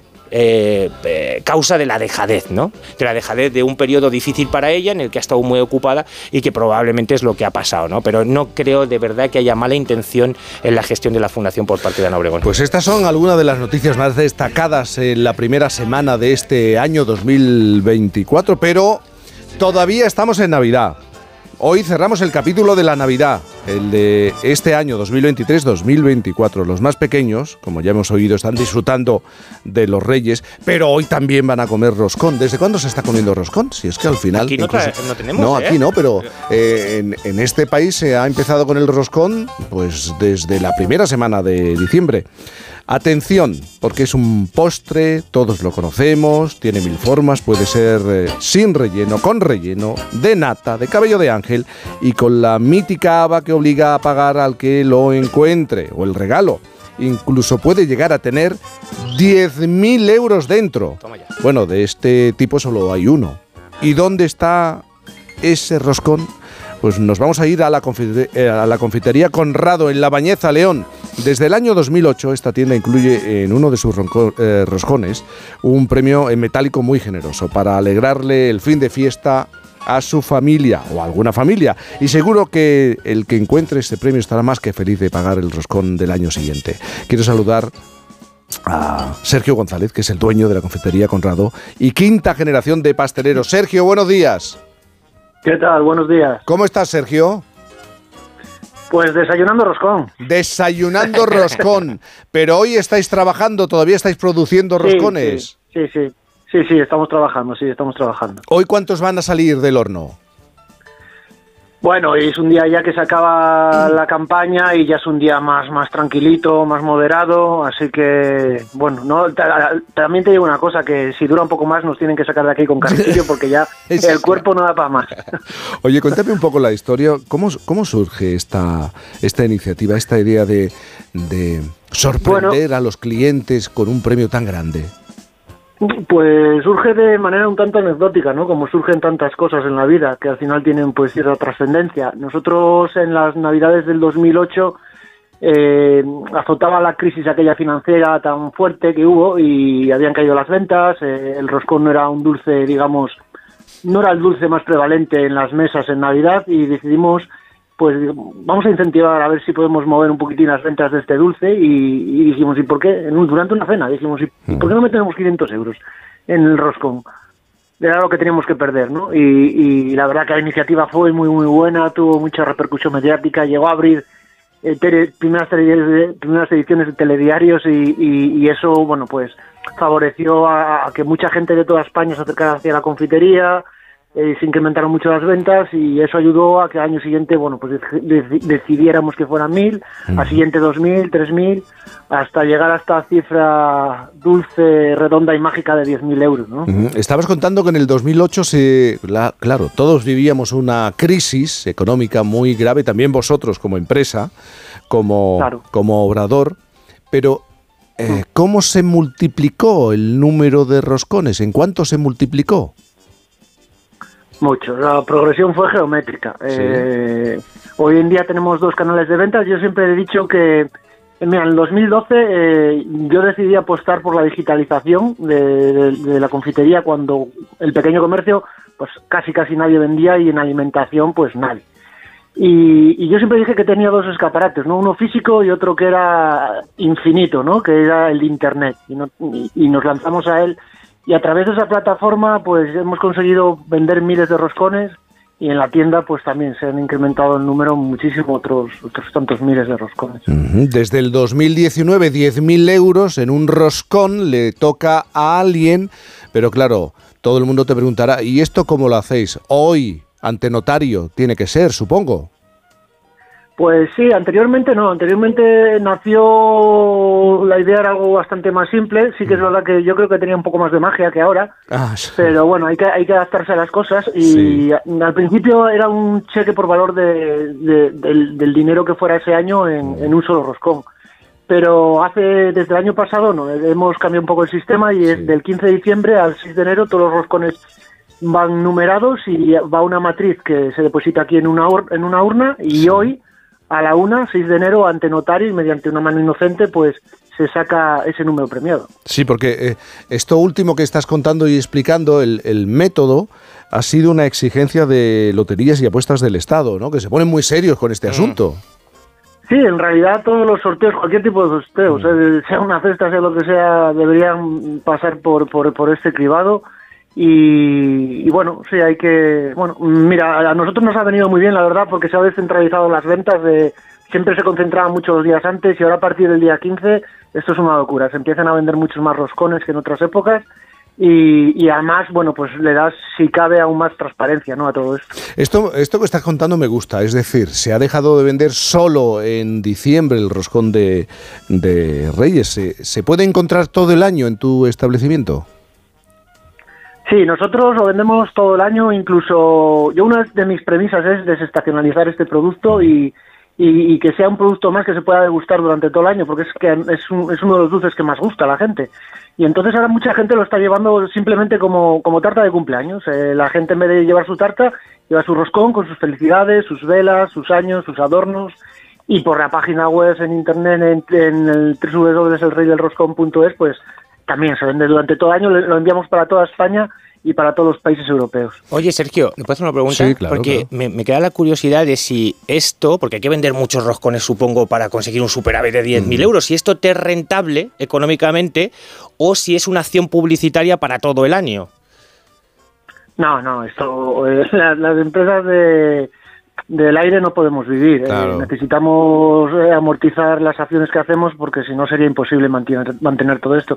Además, date cuenta que, que ahora es, es una época muy buena, que es muy visible, que se mueve muy bien, que es cierto que es una acción de marketing muy potente, pero el resto del año también cuando se acaban las navidades hay épocas muy flojas, muy flojas que bueno que las se van llevando gracias a, a este tipo de campañas que nos han permitido pues un desahogo mayor que, en- que en otras épocas. Y explícame cómo se manda, cómo se manda un roscón de Reyes a China. ¿De qué manera viaja ese roscón? ¿Cuánto? No, a- no, no, a, China no enviamos porque enviamos Ah. para enviamos a, a- enviamos para Europa. Date cuenta que Solamente Europa. que el roscón Sí, el roscón es- sí, debido a las características del producto, no es un producto muy perecedero. Eh, el roscón sin relleno Claro, a China, a China le, le dan con un martillo y no, no lo parten. Claro. Pero, por Pero el ejemplo, resto de sí. los países europeos sí, porque llega en cuatro, en cuatro días. También te, te puedo decir una anécdota, que Sí. tenemos una, una comunidad española en Hong Kong, que todos los años, to- yo creo ahora ya, ya lo hacen casi más que nada por saludar, pero todos los años nos demandan el roscón y que le enviamos el roscón hacia allá. Claro, le decimos que es imposible porque no iba a llegar en condiciones, ¿no? Entonces, pero sí, es, es anecdótico hasta dónde pueden llegar las noticias. como máximo me has dicho cuatro días. Cuatro días Sí, aguanta el cinco roscón. días, cinco días sin relleno aguanta perfectamente. Oye, y, Sin relleno. Y- que es y como lo enviamos para, para, para los países europeos, van sin relleno.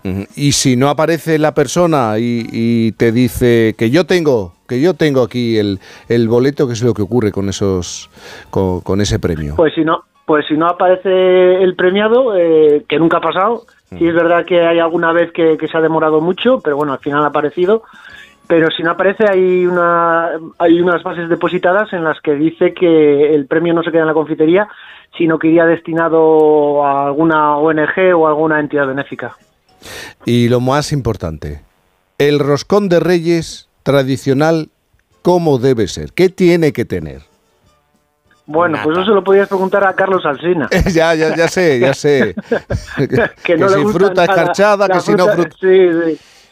No, yo el roscón, a nosotros, mm, eh, yo el roscón de Reyes, desde luego, eh, lo que tiene que ser es, es un, es un producto como todos los que hacemos nosotros en la confitería, que nos gusta que nuestros productos se identifiquen con nuestra tierra y llevar así nuestro sabor de León a- y de la bañeza a todas las partes del país. Eh, primero una materia prima de calidad excepcional, como es la que tenemos en esta tierra, con unos productores excepcionales y luego un proceso artesano, ¿no? La, el roscón aquí en el Obrador está fabricado todos los días a diario, lógicamente salen muchas hornadas de aquí todos los días y, y es eso, ¿no? Eh, es ese proceso, es esa materia prima. Nosotros nacimos, la confitería nació en 1856, aquí se llevan haciendo roscones durante décadas y décadas y décadas y, siempre siguiendo los, los, los pasos tradicionales y, de respeto pues hacia, este producto en todas sus fases, ¿no? Desde la producción a la materia prima, a sus procesos y, y a todo. Es, eh, me, hace, me es curioso esto porque hace, hace años eh, el roscón era, era un- digamos que el, el postre pobre de las navidades. Claro. Sin embargo, desde que, son, desde que fue esta iniciativa, todo el mundo hace, hace roscón, ¿no? Todo quiere, todo el mundo quiere hacer roscón. El roscón es, es el producto que más de moda se ha puesto en, en España en Navidades y eso es algo que, bueno, pues que, que nos enorgullece mucho y, y de lo cual estamos muy contentos. Pero lo fundamental es la nata, entiendo. Eh, bueno, no tiene por qué sí, ser lo fundamental. sí. Al que le guste, sí. Para hay quien le gusta de nata, de crema, al que le gusta sin relleno. eh, de Frambuesa, lo hay de frambuesa. Sí, nosotros tenemos una frambuesa de aquí de la Sierra del Teleno que es excepcional y sí, también hay rellenos de frambuesa de, de- de aquí, de esta zona, de almendra, de cabello de ángel, como tú bien decías. De antes. chocolate también puede Es- ser. De, por supuesto, de trufa, lógicamente. Sí, sí. Bueno, pues mucha suerte. A la una el sorteo, has dicho.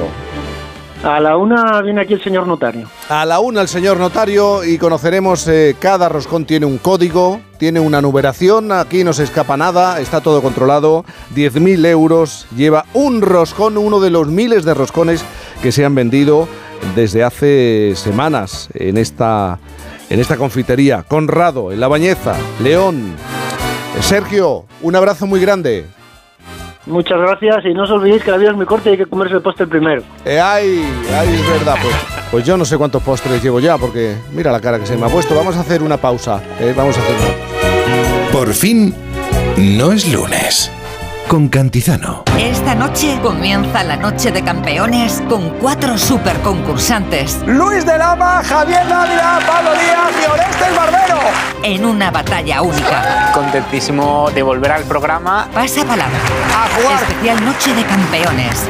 Esta noche a las 10 en Antena 3. La tele abierta.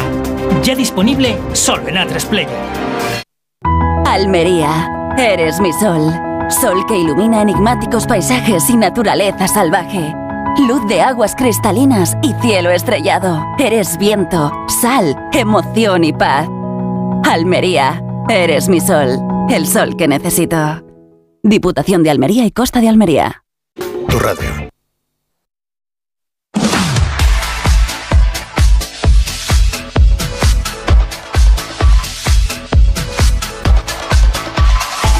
Y hay que prestar atención, mucha atención a lo que va a ocurrir en esta televisión, porque esta noche comienza Pasa Palabra Especial Noche de Campeones.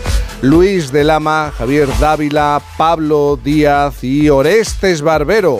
Cuatro super concursantes y míticos campeones del programa se van a enfrentar en una batalla única. Va a ser esta noche a las 10. No os podéis perder, por favor. Pasa palabra Noche de Campeones. ¿Dónde? En Antena 3 Televisión.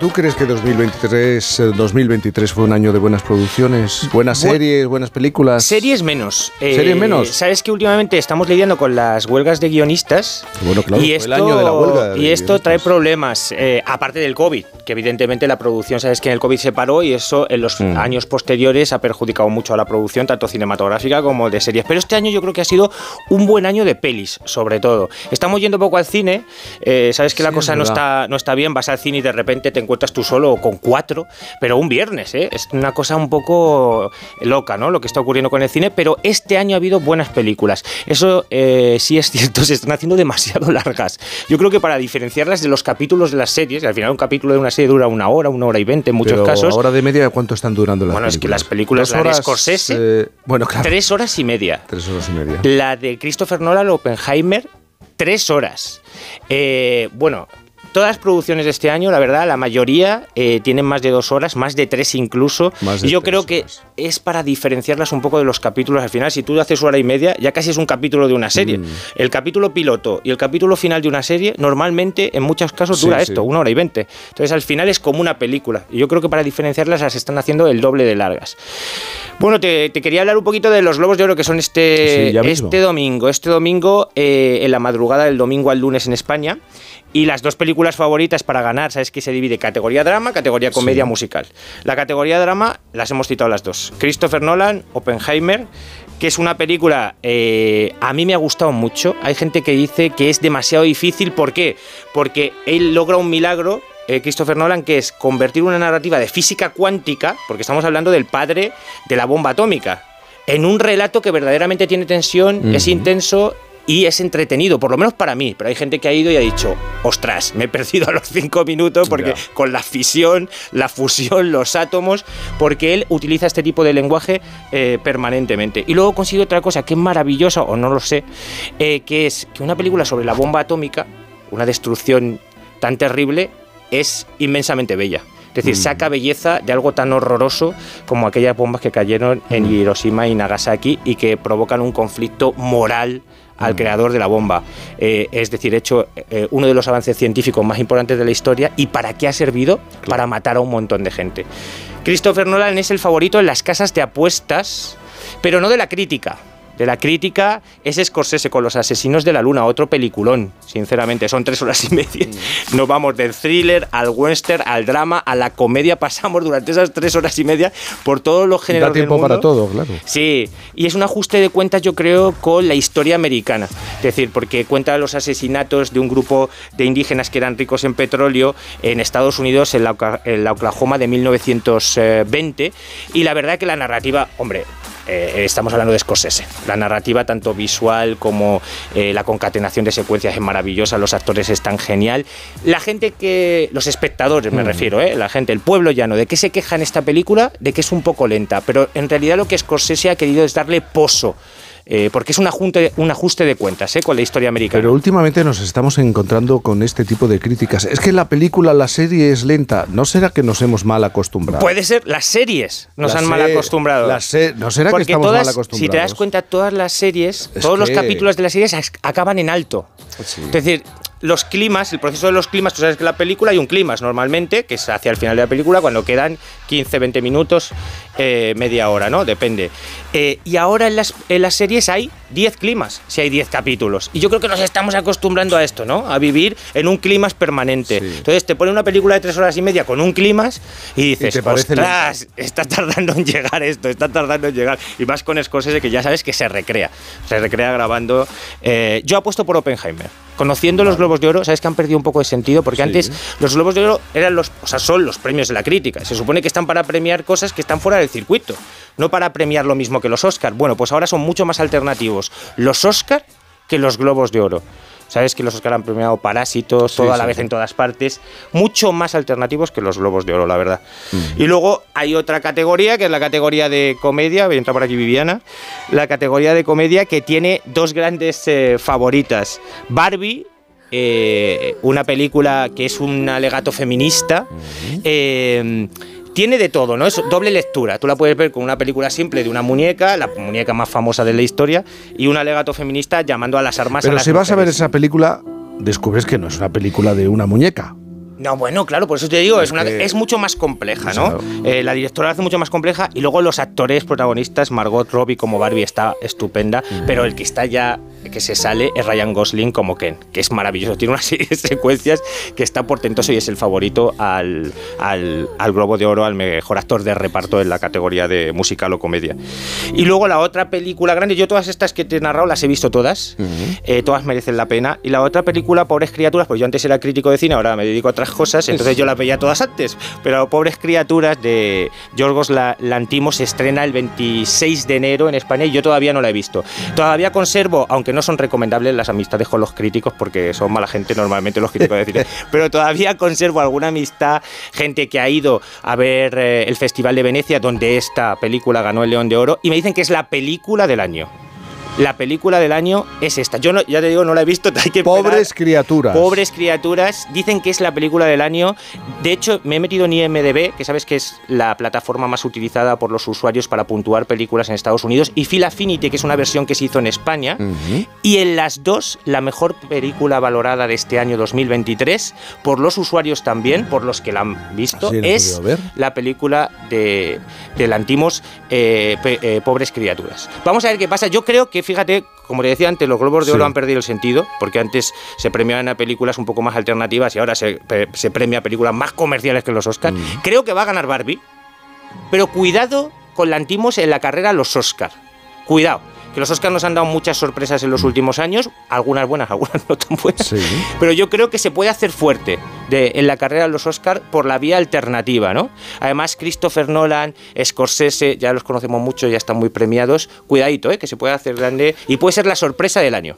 Te estaban escuchando con muchísima atención. Han llegado con qué? Bueno, no diría puntualidad. Gente con del mundo del cine. Gente del mundo del cine. Miguel Reyán, feliz año, felices Reyes. ¿Qué tal? ¡Qué alegría! ¿Cómo estamos? Por favor, es verdad que me enviaste un mensaje, me enviaste un mensaje y no te lo respondí, pero perdóname. No, que, no, que- hace que- mucho tiempo que te lo tengo perdonado todo. Ya, bueno, pero ¿cómo estás? ¿Cómo te encuentras? Maravilloso. Eh, bueno, he pasado un trancazo estupendo. Tú ¿eh? también. Como todo Yo el mundo. Como que si todo el mundo es una vulgaridad. Si me comí las, ova- las uvas en estado semicomatoso. Pero ya Sí. estoy bien. En cuanto he entrado por aquí ya me he puesto. Pero la tripledemia, como dicen, es decir, primero una bronquitis, luego una gripe y luego COVID, no, tan grave no, ¿no? No, no, no, que- no, no, que va, una cosa, nada, un aficionado, no. no. Un aficionado, un aficionado. Te veo bien. Viviana Fernández, ¿cómo estás? buenas. Pues yo ¿A ti no te ha pasado nada?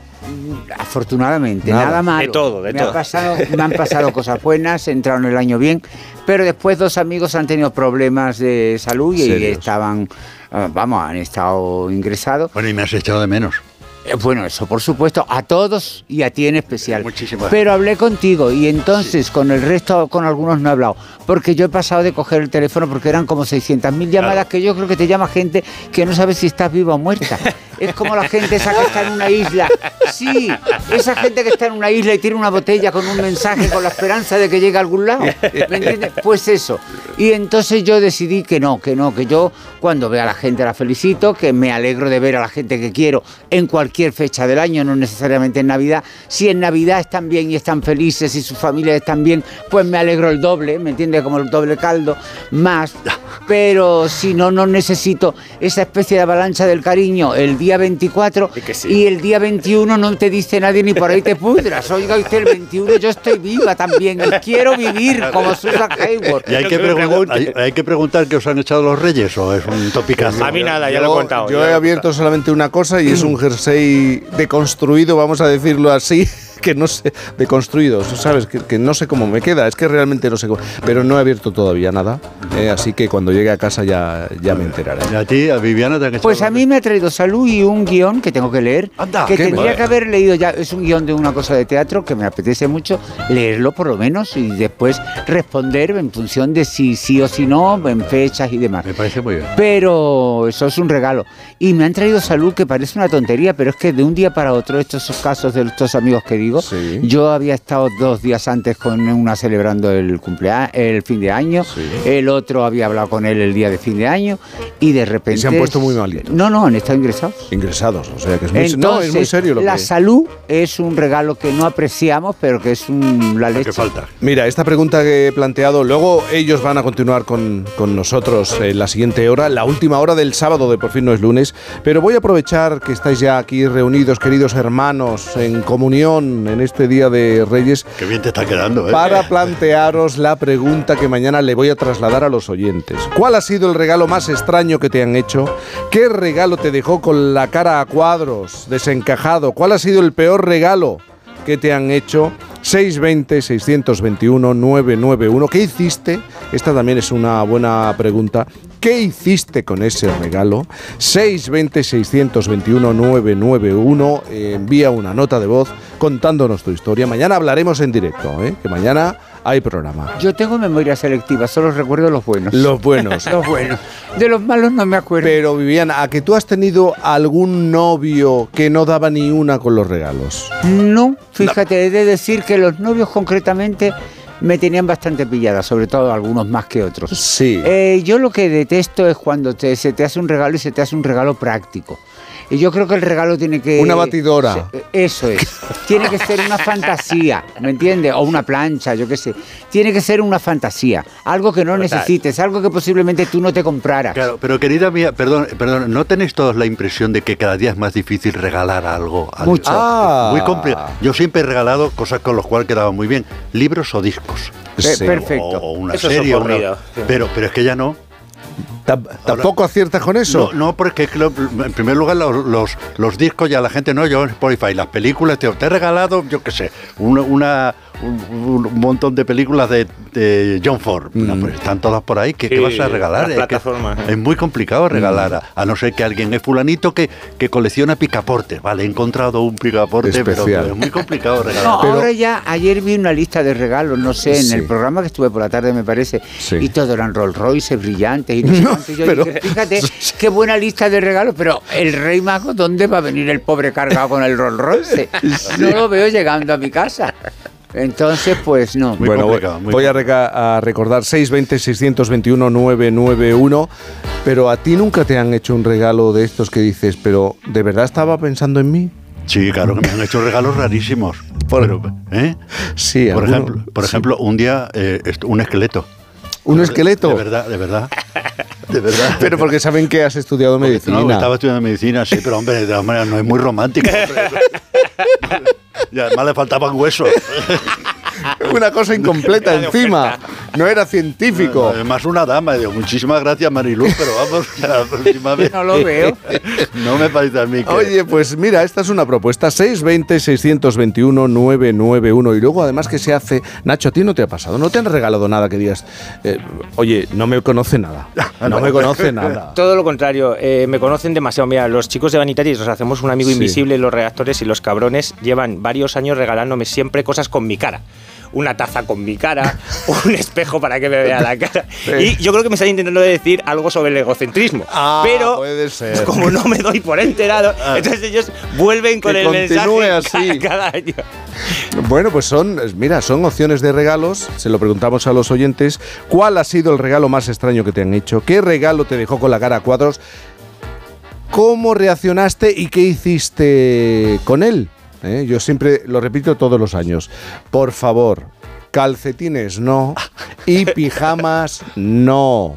Que duermo en camiseta, así que pijamas no. Pero Yo puede ocurrir. te voy a regalar una caja de chirimoyas. Una caja de chirimoyas. Me parece interesante.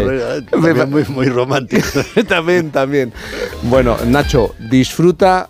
Aquí donde lo veis, se ha sentado en el estudio y ha dicho, ay, No pero si, cuentes otra vez. pero si este es el Día de Reyes, que no sabía que este era el Día de Reyes. Tú te me lo puedes, creer. tú te puedes ver, Me he creer. levantado, no tenía nada en casa, nadie me regala nada, nada, nadie me eh. quiere.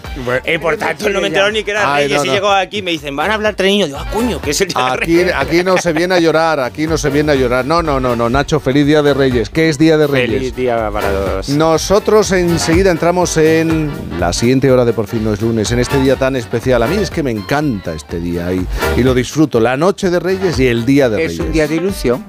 Totalmente.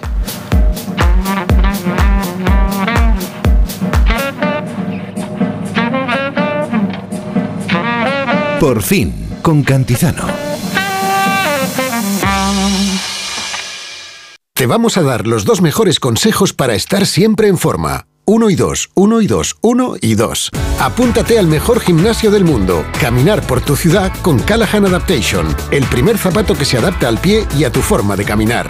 Fabricados en España por expertos artesanos y a la venta en las mejores zapaterías y en callahan.es. Callahan Adaptation, se adapta al pie, se adapta a ti. 2024, un año señalado en la historia de bodegas Ramón Bilbao porque es el año de su centenario. Desde su fundación en La Rioja en 1924, se ha caracterizado por su espíritu innovador y el respeto por la tradición, valores que la han llevado a ser la marca de vino más vendida en la hostelería española y una de las 50 marcas más admiradas del mundo por cinco años consecutivos. Por eso, el 8 de enero, los programas Más de Uno y Julia en la Onda se unen a esta señalada celebración. El próximo lunes, centenario de bodegas Ramón Bilbao en Onda Cero. Te mereces esta radio. Onda Cero, tu radio. Solo esta Navidad, suscríbete a A3 Player por 0,99 euros al mes durante tres meses. A3 Player. ¿Estás preparado? Oferta válida por tiempo y número de altas limitados. Consulta bases en la web de A3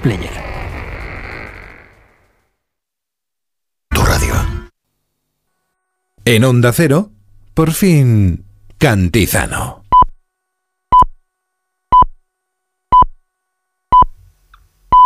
Son las 11, son las 10 en cero.es. La Rosa de los Vientos. Historia y misterio con Bruno Cardeñosa. Es una historia verdaderamente llamativa y esos ríos de mercurio corriendo en torno a esta tumba de aspecto piramidal. Es un tema fascinante porque además el gobierno chino sí ha invertido. Una nueva ley de secretos oficiales. Ni siquiera tenemos acceso a día de hoy a muchos secretos de la ¿Tú guerra qué piensas que la inteligencia artificial ha dicho respecto a la figura de Dios? La Rosa de los Vientos. Sábados y domingos a la una de la madrugada. Y cuando quieras, en la web y en la app de Onda Cero. Te mereces esta radio. Onda Cero, tu radio.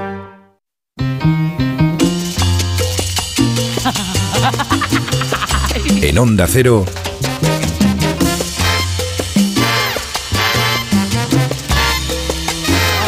por fin.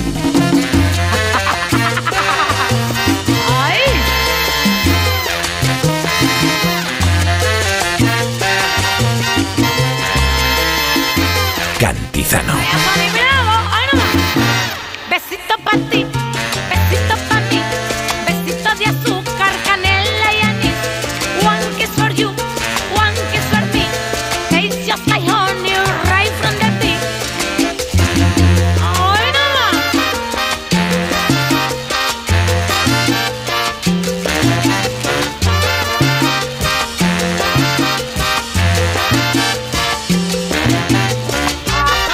Las 11.07, las 10.07 en Canarias es muy tarde, es muy tarde porque en la mayoría de las casas de este país Los niños, y no tan niños, se han despertado ya a las 6, a las 7 de la mañana. Es decir, casi han consumido la jornada del sábado, el Día de Reyes.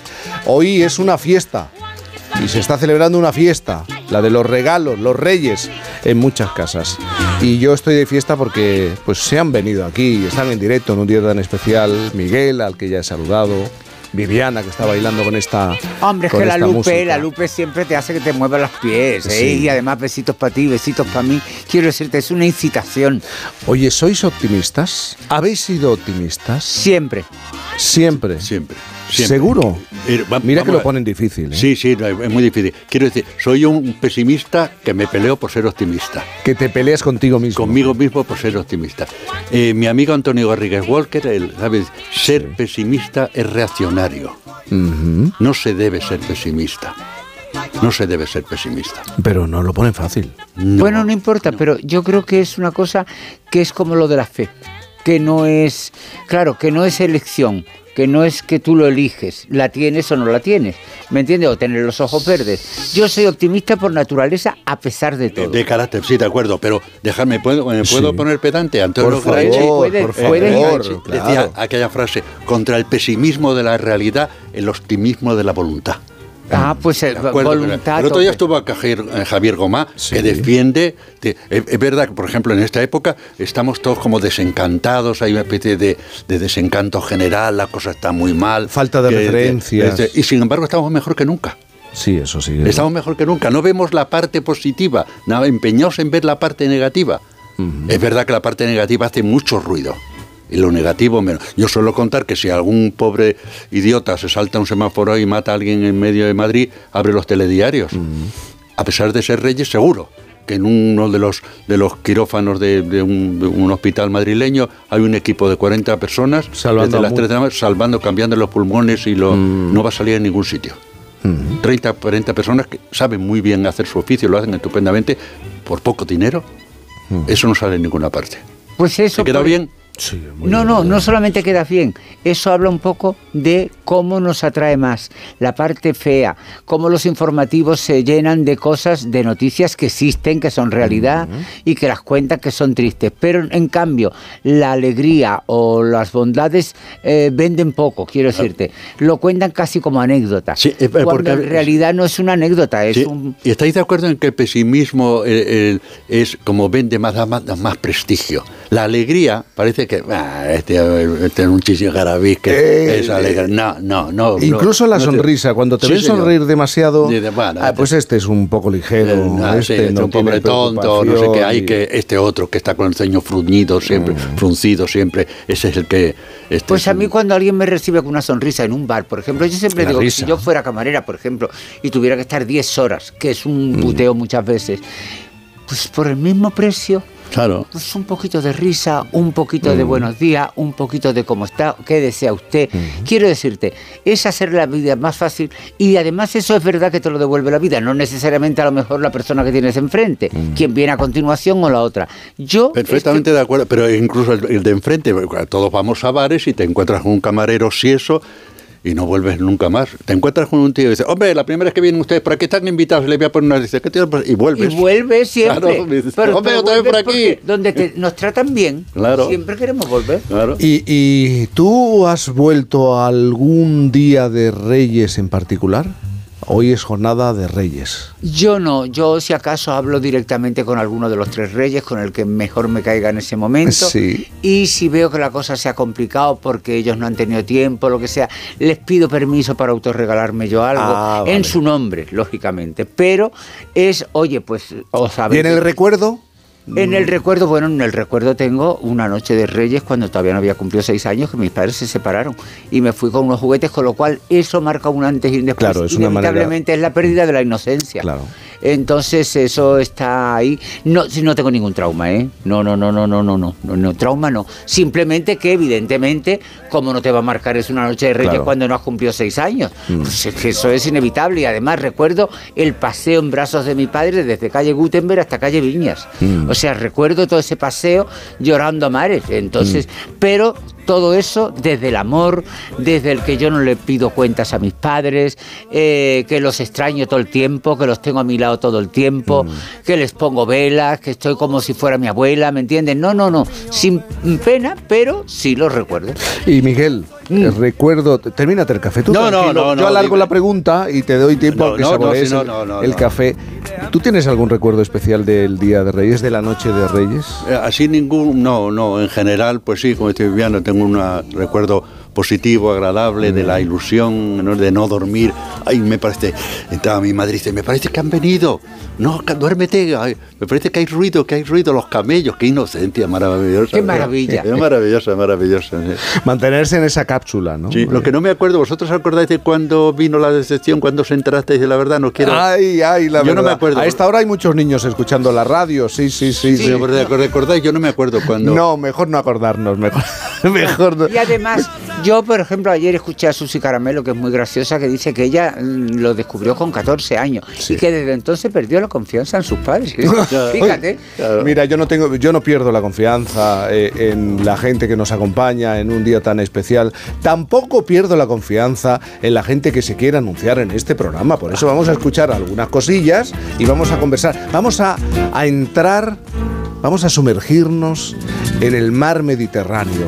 Es algo que que hacen muchas personas. Eh, cuando empieza el nuevo año se sumerge en el mar y en un día como hoy también se bañan en un mar con tanta historia. Es que la civilización tiene mucho, le debe mucho al mar Mediterráneo. En un momento, en Por fin es lunes.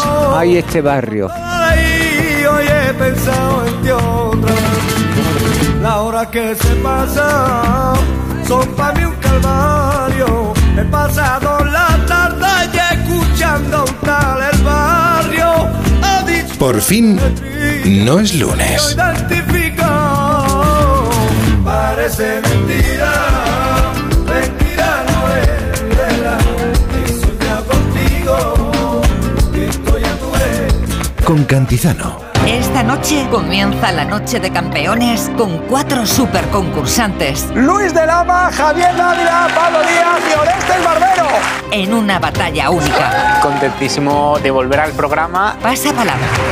Especial Noche de Campeones. Esta noche a las 10 en Antena 3. La tele abierta. Ya disponible solo en A3 Player. Radio.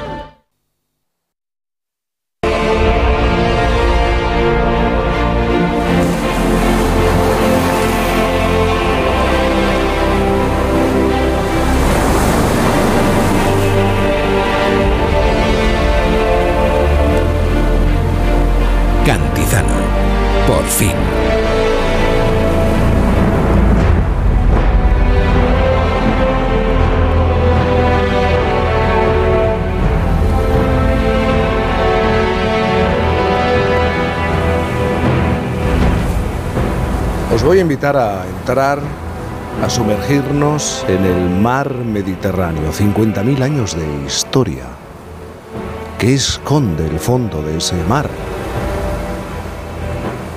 Le debemos mucho al Mediterráneo. Esta civilización le debe mucho a este Mediterráneo. Y también vamos a hablar de libros, de barcos hundidos y de libros, porque seguro que algún libro os ha marcado a lo largo de vuestra vida o varios libros. A nuestro invitado Javier Rodríguez Pandozzi, con 14 años, le ocurrió. Descubrió el libro El oro de los incas de Cliff Klassler y decidió que quería ser arqueólogo submarino como su protagonista. Daba igual que Javier fuera madrileño y que la playa más cercana estuviera pues a unos 300 kilómetros. Él quería descubrir los misterios de las profundidades y lo ha logrado. Hay muy pocos en este país. Desde hace 15 años casi vive más tiempo debajo, bajo el agua, en el Mediterráneo de las Islas Baleares que en tierra, con el objetivo de hacer que ese patrimonio hundido sea visible y concienciar a la sociedad y a las administraciones públicas de la necesidad de investigarlo, de protegerlo, de enseñarlo, divulgarlo. Hoy le hemos pedido que salga del agua, vuelva a tierra y se siente en un seco estudio de radio. Javier, buenos días. Buenos días. Buenos días, director de proyectos en el Instituto Balear de Estudios en Arqueología Marítima. Estamos hablando de 50.000 años de historia. Sí, realmente eh, muchas veces cuando nos preguntan cuántos barcos puede haber hundidos en, en el mar, En el Mediterráneo. Sí, recurrimos a, a- a una frase que escribió George Bass, que es el, el padre de la arqueología subacuática, porque cuando a él le preguntaban esto, él hacía una cuenta y decía, bueno, si sabemos que navegamos desde hace 50.000 años, diciendo que se hunda un barco al año, no sería, sería razonable pensar que puede haber más o menos ese número. Ese número nos marca la, la gran dimensión de, de restos arqueológicos que, que esconden nuestros mares y océanos. Y, y realmente eh, es un privilegio el, el poder dedicar tu vida profesional a, a estudiar eh, ese pedazo de historia. Pero durante décadas, décadas y siglos, esos barcos hundidos, vamos a pensar que, que fueran 50.000 o más de 50.000, han estado especialmente protegidos porque el ser humano no llegaba. Sí, es verdad, eh, durante muchísimos años, prácticamente hasta mediados del siglo XX, cuando Cousteau inventa el regulador de buceo, claro, nosotros no, no teníamos la actividad del, del buceo deportivo como, como un hobby. Fue a partir de ese momento cuando bueno, los seres humanos empezamos a bucear, a, a ver ese paisaje impresionante, porque al final tenemos que tener en cuenta que lo que tenemos debajo del agua es un paisaje submarino que, que es la unión entre el paisaje natural y el paisaje cultural. El mar Mediterráneo es un mar lleno de, de vida, pero es un mar lleno de historia. Entonces en ese momento es verdad que bueno, eh, empiezan a darse esas actividades de espolio, empieza a degradarse ese paisaje y hay que tener en cuenta una cosa eh, que yo trato de, de explicar y es que eh, de la misma manera que el patrimonio natural tenemos la oportunidad de cuidarlo y regenerarlo, es decir, nuestro objetivo es que en 20 años o 30 años estemos mejor, el patrimonio cultural, una vez que se le afecta, una vez que se extrae, que se expolia, no vuelve, no se regenera. Es una especie en riesgo de extinción. Y cada día tenemos menos. Por eso es tan importante reaccionar, actuar. ¿Qué Perdón, esconde- perdona, Jaime, sí. perdón, disculpa. Claro, Eso, aunque lo intuyo, ¿qué es el regulador de buceo? El regulador de buceo es lo que utilizamos los buceadores para respirar. Va conectado a una botella que tiene aire y nosotros a partir de ahí... Siempre, Yo lo he utilizado, yo lo he utilizado, lo, de la bombona de, de- Sí, la botella, La sí. botella, ah, es el regulador de buceo. Ah, lo inventó, lo inventó Gusto. Gusto, sí, a Ah, finales o sea, de los es, años es- 40. Es reciente, entonces vamos, reciente, claro. Siglo XX. Y, Ah, y una costa como la española debe guardar todavía mucho. Muchísimo, claro. Estamos hablando de mu- muchos kilómetros de litoral. Imaginaos simplemente las Islas Baleares, que están en un punto geoestratégico del Mediterráneo. Las rutas comerciales pasaban por allí. Eh, el volumen de embarcaciones que debían pasar cada año. Es simplemente, si habéis veraneado alguna vez en, en las Islas Baleares, ir a los caladeros, a las Soy calas más populares, pues veréis el de volumen de, tráfico que hay, claro. El volumen de barcos. Pues eh, esto ha sido así de forma, no voy a decir que era el mismo volumen, pero era un volumen muy, muy elevado. Durante prácticamente las Islas Baleares sabemos que están habitadas desde hace 4.000 años, pues 4.000 años que se han estado navegando.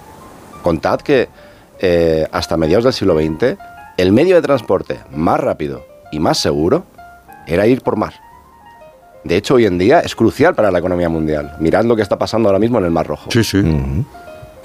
Eh, entonces estaremos hablando de un auténtico cementerio de barcos desde eh, la época fenicia, eh, griegos, romanos. Egipcios, cartagineses. Correcto. Eh, estamos hablando de, de una dimensión histórica muy, muy, muy grande.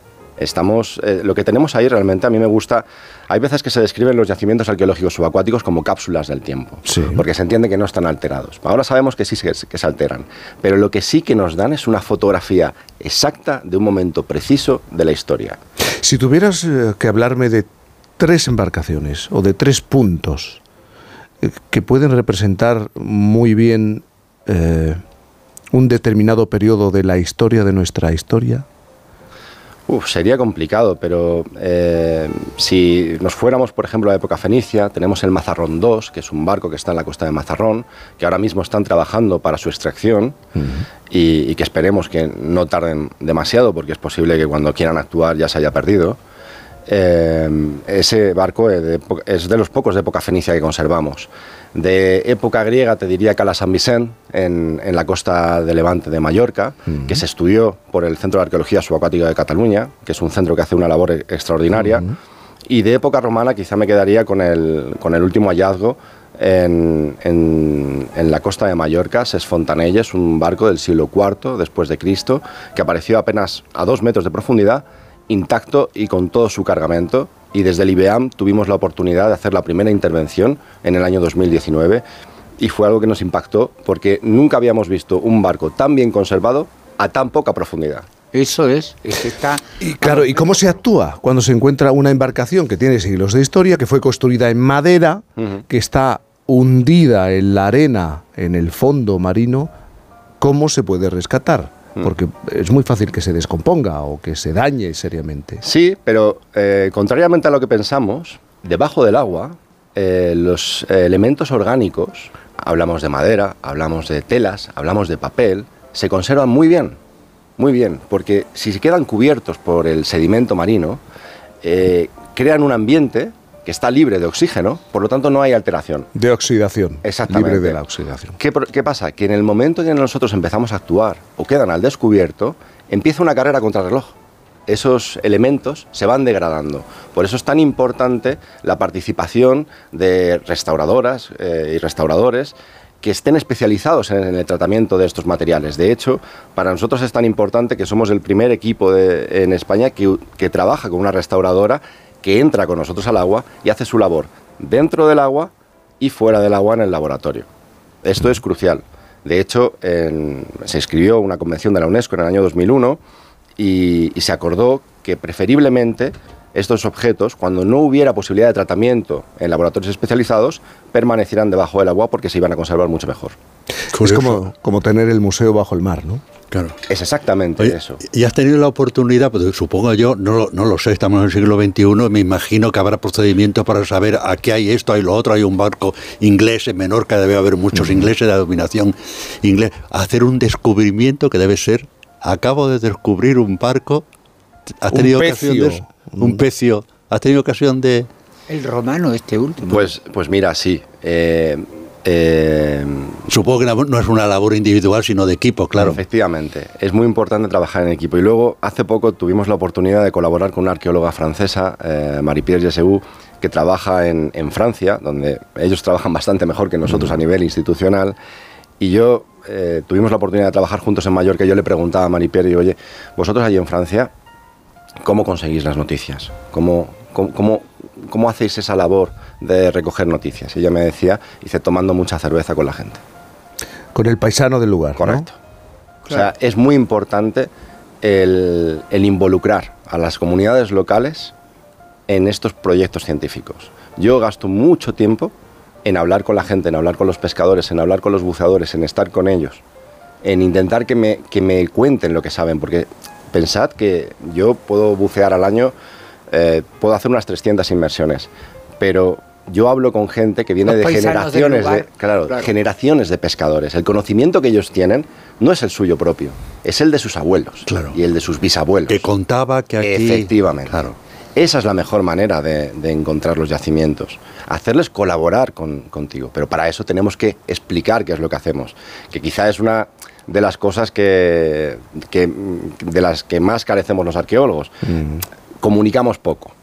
Después están, supongo, los documentos históricos, ¿no? Aquí naufragó tal barco. referencias claro, pero literarias incluso. Efectivamente. O sea, tenemos archivos donde efectivamente quedaban estos registros, pero es muy complicado encontrar a través de los, de los registros un barco. El mar es muy grande, muy, muy grande. Y un punto gordo en un mapa no sirve de mucho. Necesitamos unas coordenadas y unas precisiones para poder encontrar eh, algo debajo del agua. A, a partir, has dicho, de los años 50, 40, 50, em- em, se empieza a bajar de manera, no sé si masiva, al fondo del mar. Y claro, hay gente que sí se ha ido encontrando cosas y de pronto podemos llegar a descubrir, tú pones un ejemplo, eh, se lo has contado a un miembro de este equipo, de esta redacción, de pronto te encontrabas un, un barco, una embarcación con siglos de historia en la recepción de un hotel. ¿Cómo? Sí, esto eh, fue el, el primer año, yo vivo en Ibiza y el primer año que me mudé allí para, Mm. para crear el IBEAM, eh, dando una vuelta por, por Playa en Bosa, eh, pues alguien me dijo, oye, ¿no has ido nunca a este hotel a ver el casco romano que tienen allí? Y dije, hostia, no. Y un día entré en la recepción, efectivamente, lo tenían en una, en una vitrina, un casco romano sacado de un islote que está justo enfrente. Y ante este tipo de actuaciones, la ley hoy en día, ¿qué es lo que marca? Vamos a ver, la, la ley eh, obviamente no favorece estos actos. Eh, esto se llama expolio. Claro. Eh, y bueno, ahí hay unos, una serie de, procedimientos administrativos y penales para, para castigar esto. Mi labor como arqueólogo no entra ahí. Mi labor Claro, como claro. arqueólogo es educar y concienciar. Y de hecho, eh, desde el IBEAM lo que intentamos hacer mucho es trabajar con colegios, trabajar con escuelas, trabajar con centros de buceo y sobre todo tratar de explicar por qué es tan importante el patrimonio cultural subacuático, porque es, a veces la gente no acaba de entender eh, cómo de intrínseco es este patrimonio a nuestra propia eh, cualidad de ser humano. Claro, la historia de la civilización está ligada. Claro, pero si pensáis, yo por ejemplo cuando voy a los colegios y, y les pregunto, decidme inventos o innovaciones tecnológicas que hayan marcado de una manera o de otra la evolución de la humanidad. Si os lo preguntara a vosotros, igual me diríais pues, la rueda, el fuego, la escritura, Y nunca pensamos en los barcos. en la navegación. En la efectivamente. Esos, esas innovaciones tecnológicas realmente es un reflejo de nuestras capacidades como especie, como ser humano. Somos seres racionales, somos creativos, somos curiosos, somos emocionales, pero también somos navegantes. Lo llevamos en nuestro ADN. ¿Cómo no vamos a estudiar esos restos arqueológicos que están sumergidos? Es, si queremos eh, entendernos como especie, tenemos que estudiar esa parte de la historia.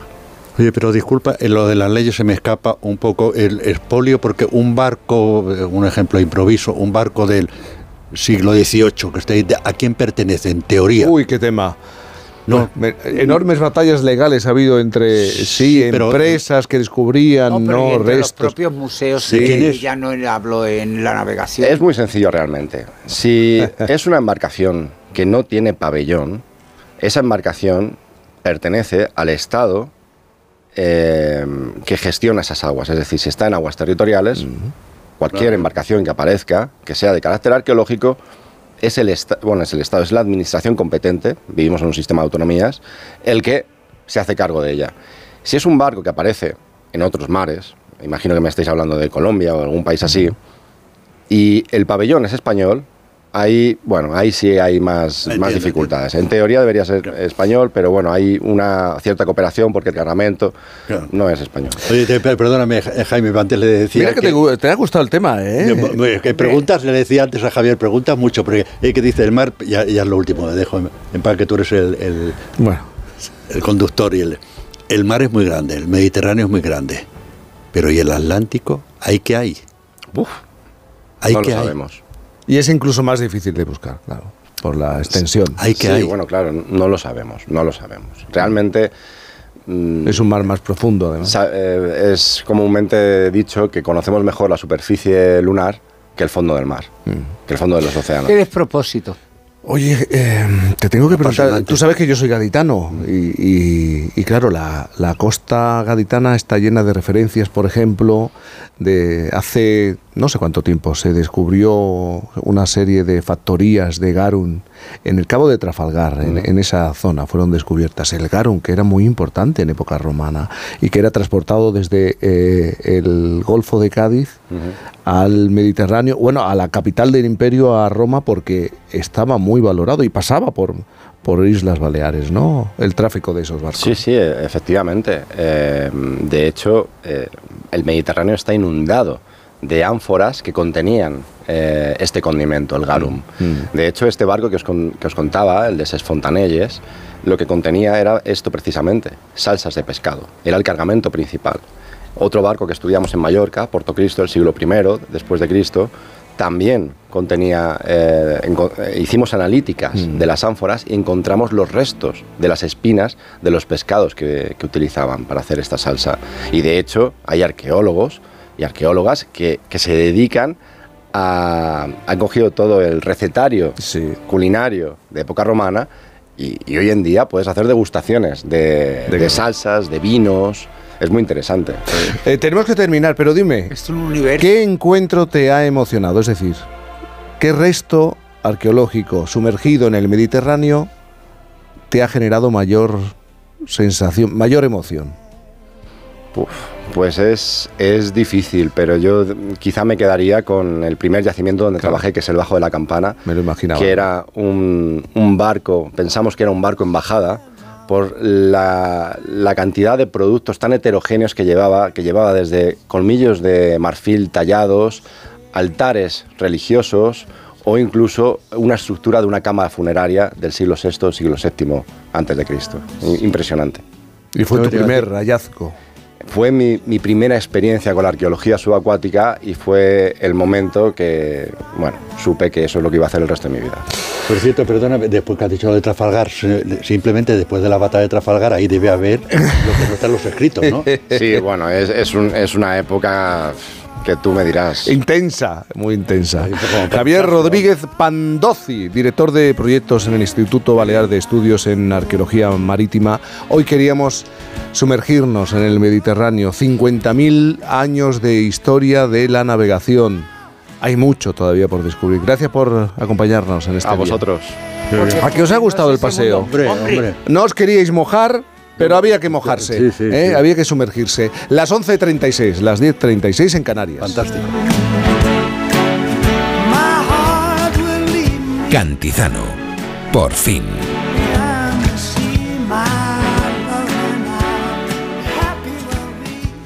Onda Cero.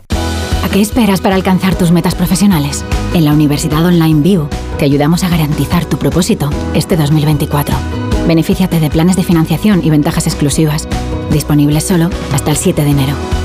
Regálate la oportunidad de crecer. Matrículate ya en universidadview.com. Nos une tu propósito. Almería, eres mi sol. Sol que ilumina arena dorada y playas salvajes. Luz de cine, cielo estrellado, paisajes infinitos de color azul siquier. Eres vida, historia, arte y tradición. Almería, eres mi sol. El sol que necesito. Diputación de Almería y Costa de Almería. Securitas Direct, ¿en qué puedo ayudarle? Buenas, llamaba porque quiero instalarme una alarma. ¿Ha sufrido algún robo? No, pero lo han intentado mientras estábamos en casa de mi madre celebrando su cumpleaños y ya no me quedo tranquila. Pues no se preocupe. Si usted quiere, esta misma tarde le instalamos su alarma. Protege tu hogar frente a robos y ocupaciones con la alarma de Securitas Direct. Llama ahora al 900-272-272. Queridos Reyes Magos, hace ya 100 años que nos conocemos. Hace ya 100 años que imaginamos juntos. Que imaginamos a centímetros a aquellos que están a kilómetros. Que imaginamos más oportunidades. Sobre todo para aquellos que han dejado de creer en ellas. Que imaginamos un futuro en el que da igual el lugar en el que nazcas. Un futuro en el que poder hacer realidad todo aquello que podamos llegar a imaginar. Por eso este año, lo único que os vamos a pedir es poder seguir imaginando. Telefónica, imaginémonos. Este sábado celebra el Día de Reyes en Radio Estadio. En un día de regalos para los modestos con la emoción de la Copa del Rey. Seis eliminatorias a partido único de los 16avos de final, con especial atención a los partidos Arandina Real Madrid y Lugo Atlético de Madrid. Además, el único duelo entre primeras, Alavés y Betis. Y con los equipos de segunda dispuestos a dar la sorpresa. Elche Girona, Español Getafe y Huesca Rayo Vallecano. Este sábado, desde las 3 y media de la tarde, la Copa del Rey se juega en Radio Estadio, con Edu García. Te mereces esta radio. Onda Cero, tu radio.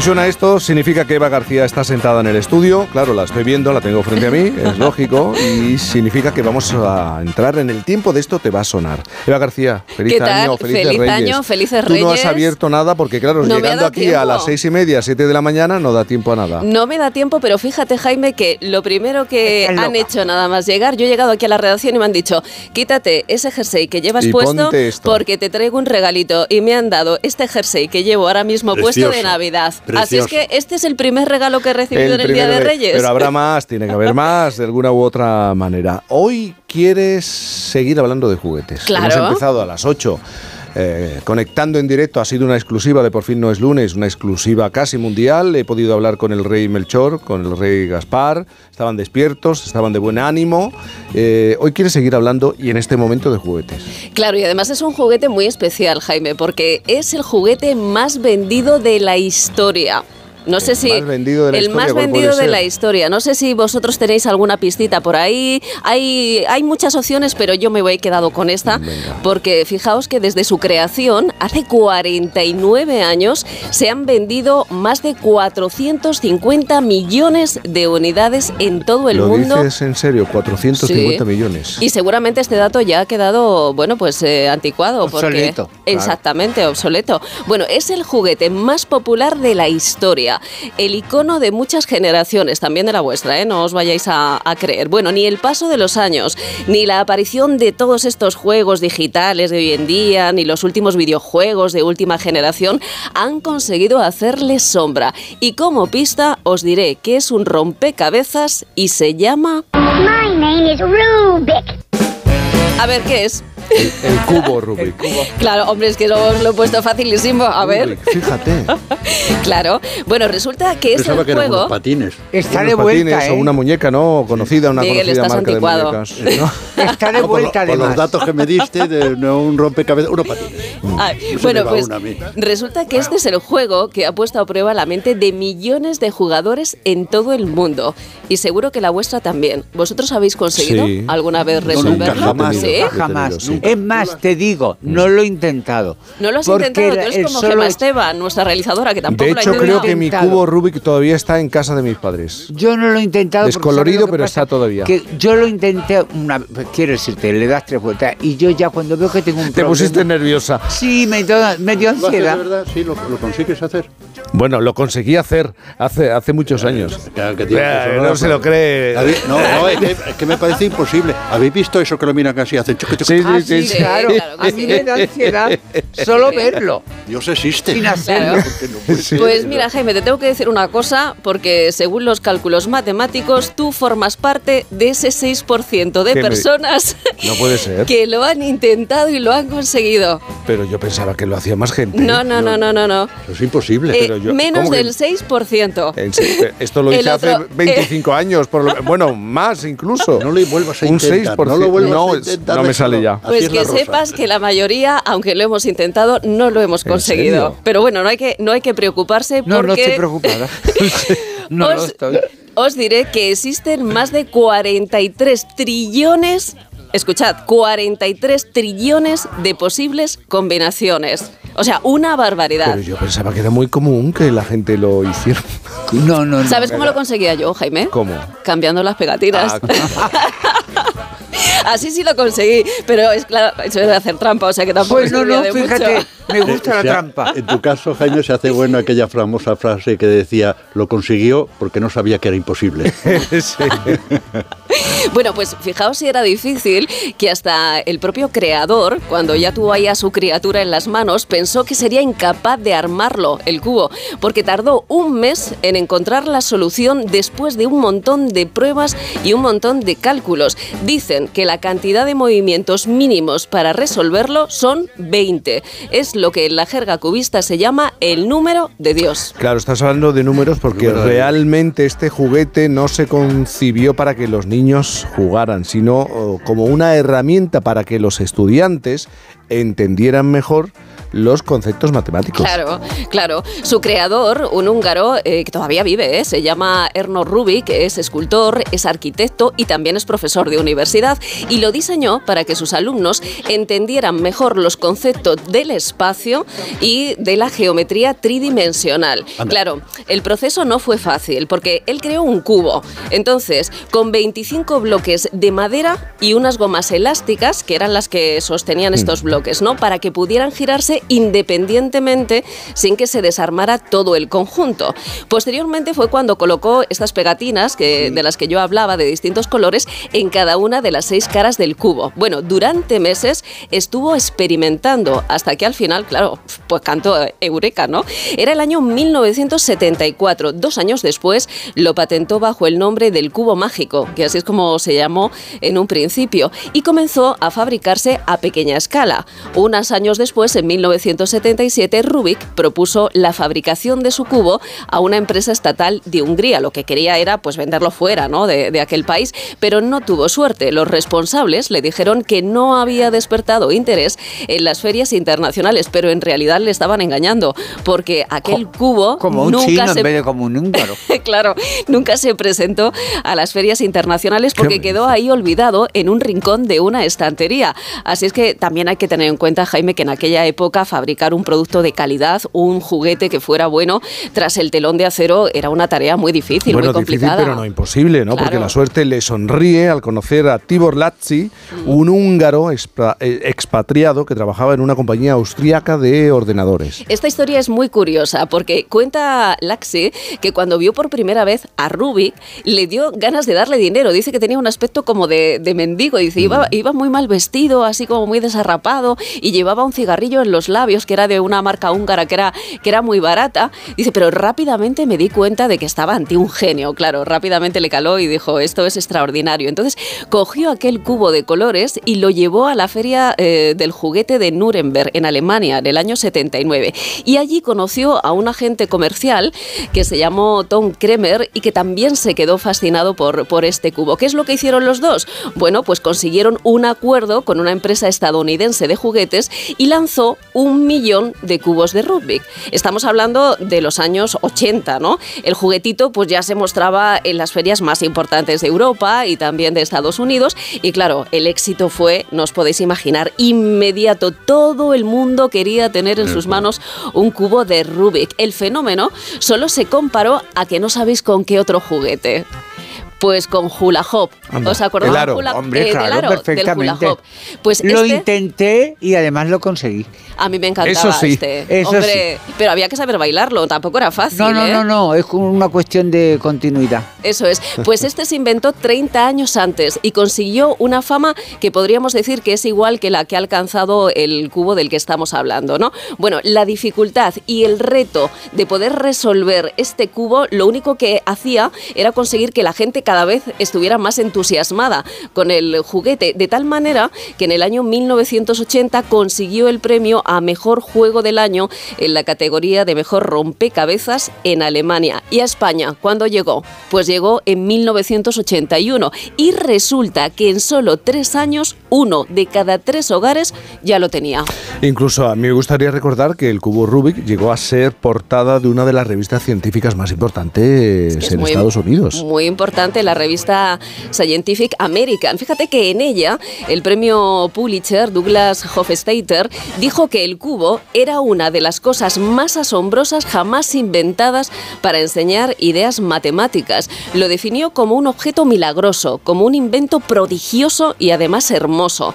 De hecho, la comunidad eh, de científicos europeos quedó fascinada con este cubo. Es más, se han realizado estudios y estudios matemáticos y además hay muchísimas versiones ahora, ¿eh? Sí. Que han- porque se ha ido No, modernizando. no, no lo voy a hacer. Son realmente me lo voy a comprar como Sí. un- algo que cambió la humanidad. Efectivamente. ¿Y Bueno, pues dentro de todos esos estudios que, que se han hecho, hay uno en el año 2019, la Universidad de California consiguió crear un algoritmo capaz de resolver por sí mismo el cubo en el menor número de movimientos posibles en el 60% de las ocasiones.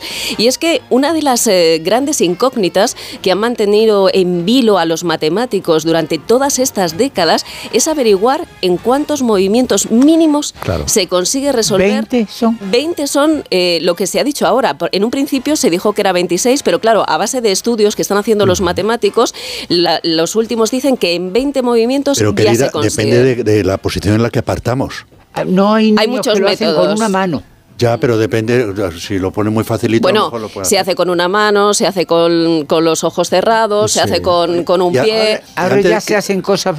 Bueno, yo no quiero ni pensarlo. Me, me agobio. me estoy agobiando. Y antes Pero- de que se me olvide, porque enciclopédica muchacha, esto, no me cabres y no me digas que la patente la tiene una empresa norteamericana. Dime que este señor Rubik es multimillonario, por favor. Pues mira, es un señor que no le gusta hacer entrevistas, habla poquísimo. Eh, claro. Y entonces dice que quien tiene que hablar es su propio cubo, que es el que tiene fama Estoy y es el que Buena tiene que respuesta. Estoy resolverlo. hablando del dinero. Buena o sea respuesta. que, pero te voy a responder a lo que tú decías antes. eh, aquí no hay trucos mágicos, eh, Miguel. Aquí lo único que existen son algunos métodos para resolverlo y el más popular es el de una ingeniera checa que se llama Jessica Friedrich, que es la que ha creado el método para solventarlo lo más rápidamente posible. Bueno, esta investigadora también participa en campeonatos y hace un montón de cosas. Bueno, es porque es que la fiebre ha ido creciendo, ha ido creciendo, nunca ha parado y tenemos que hablar de auténticos profesionales de la resolución. Fíjate que cuando se inventó el cubo, pues no existían tutoriales en, en Internet y casi de forma involuntaria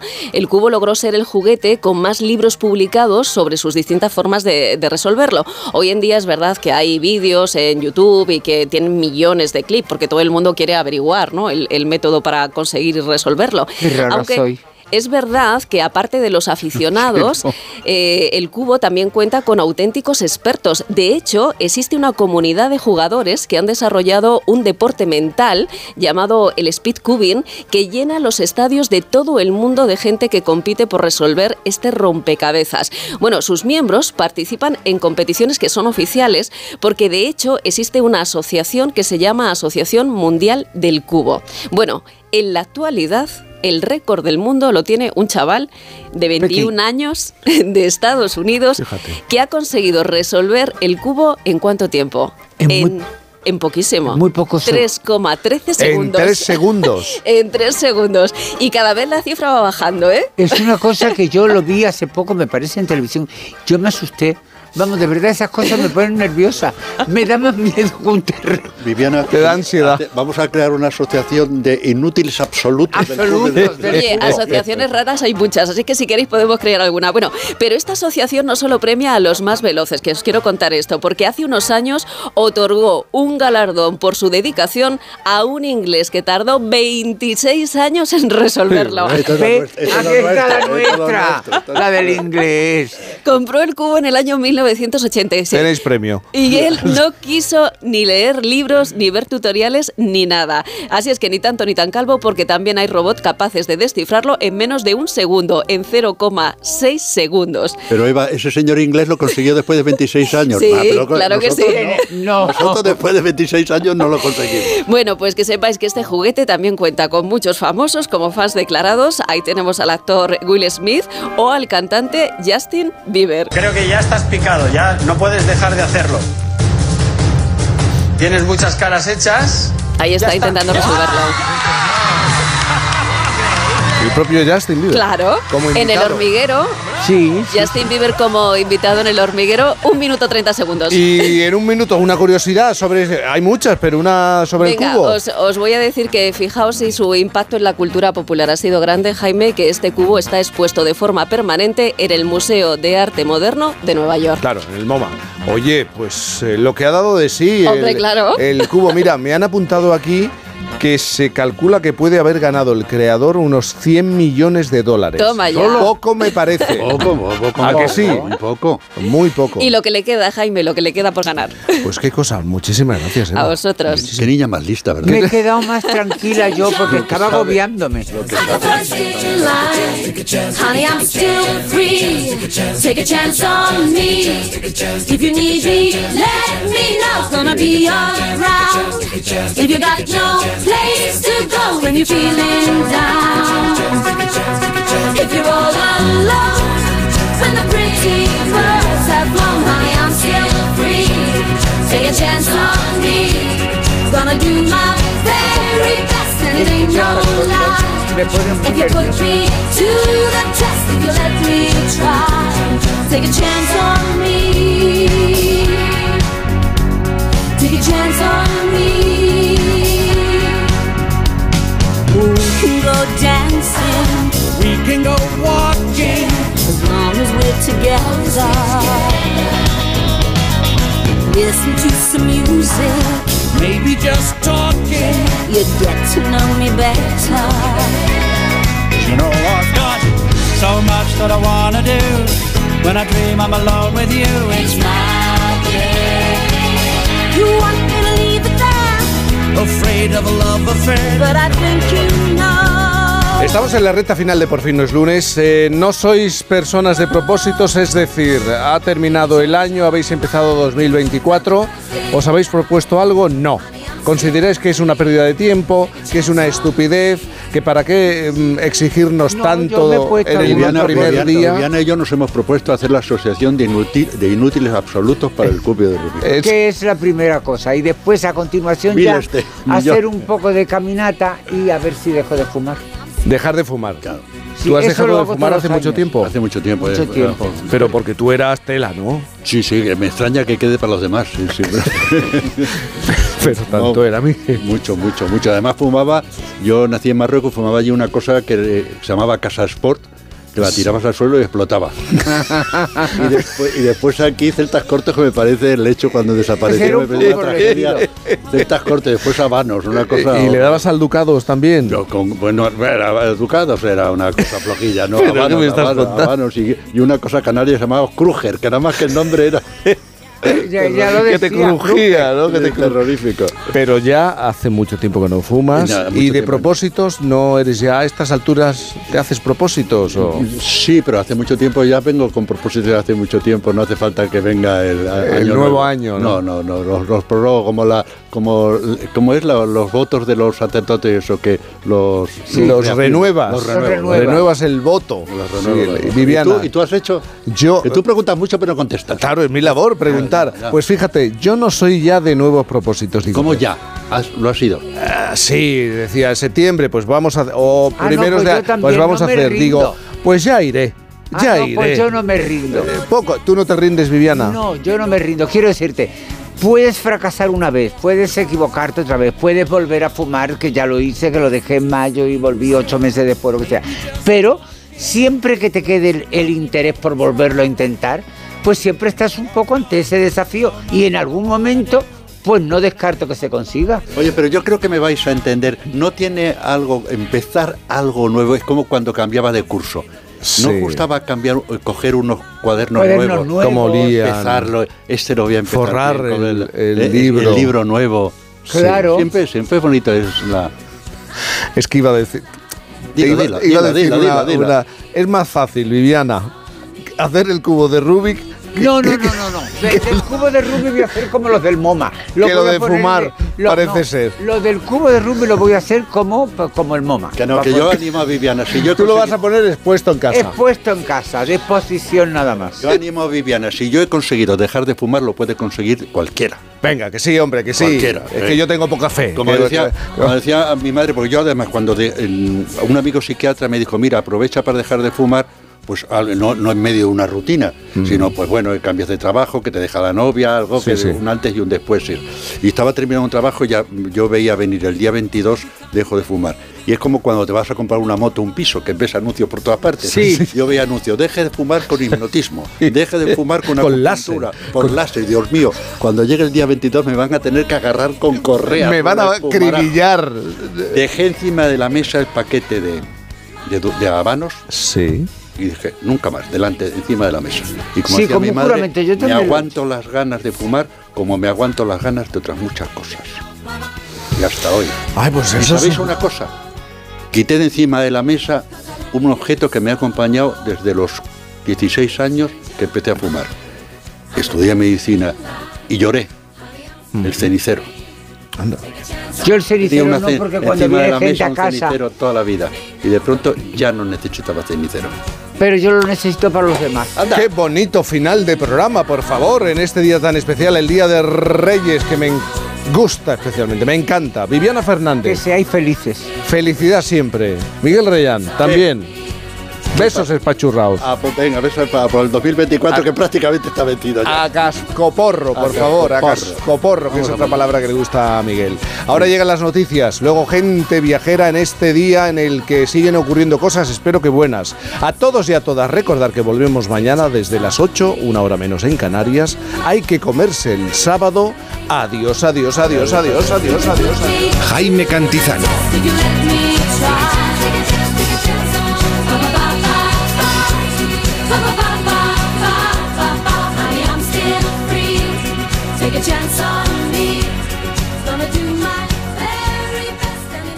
Por fin.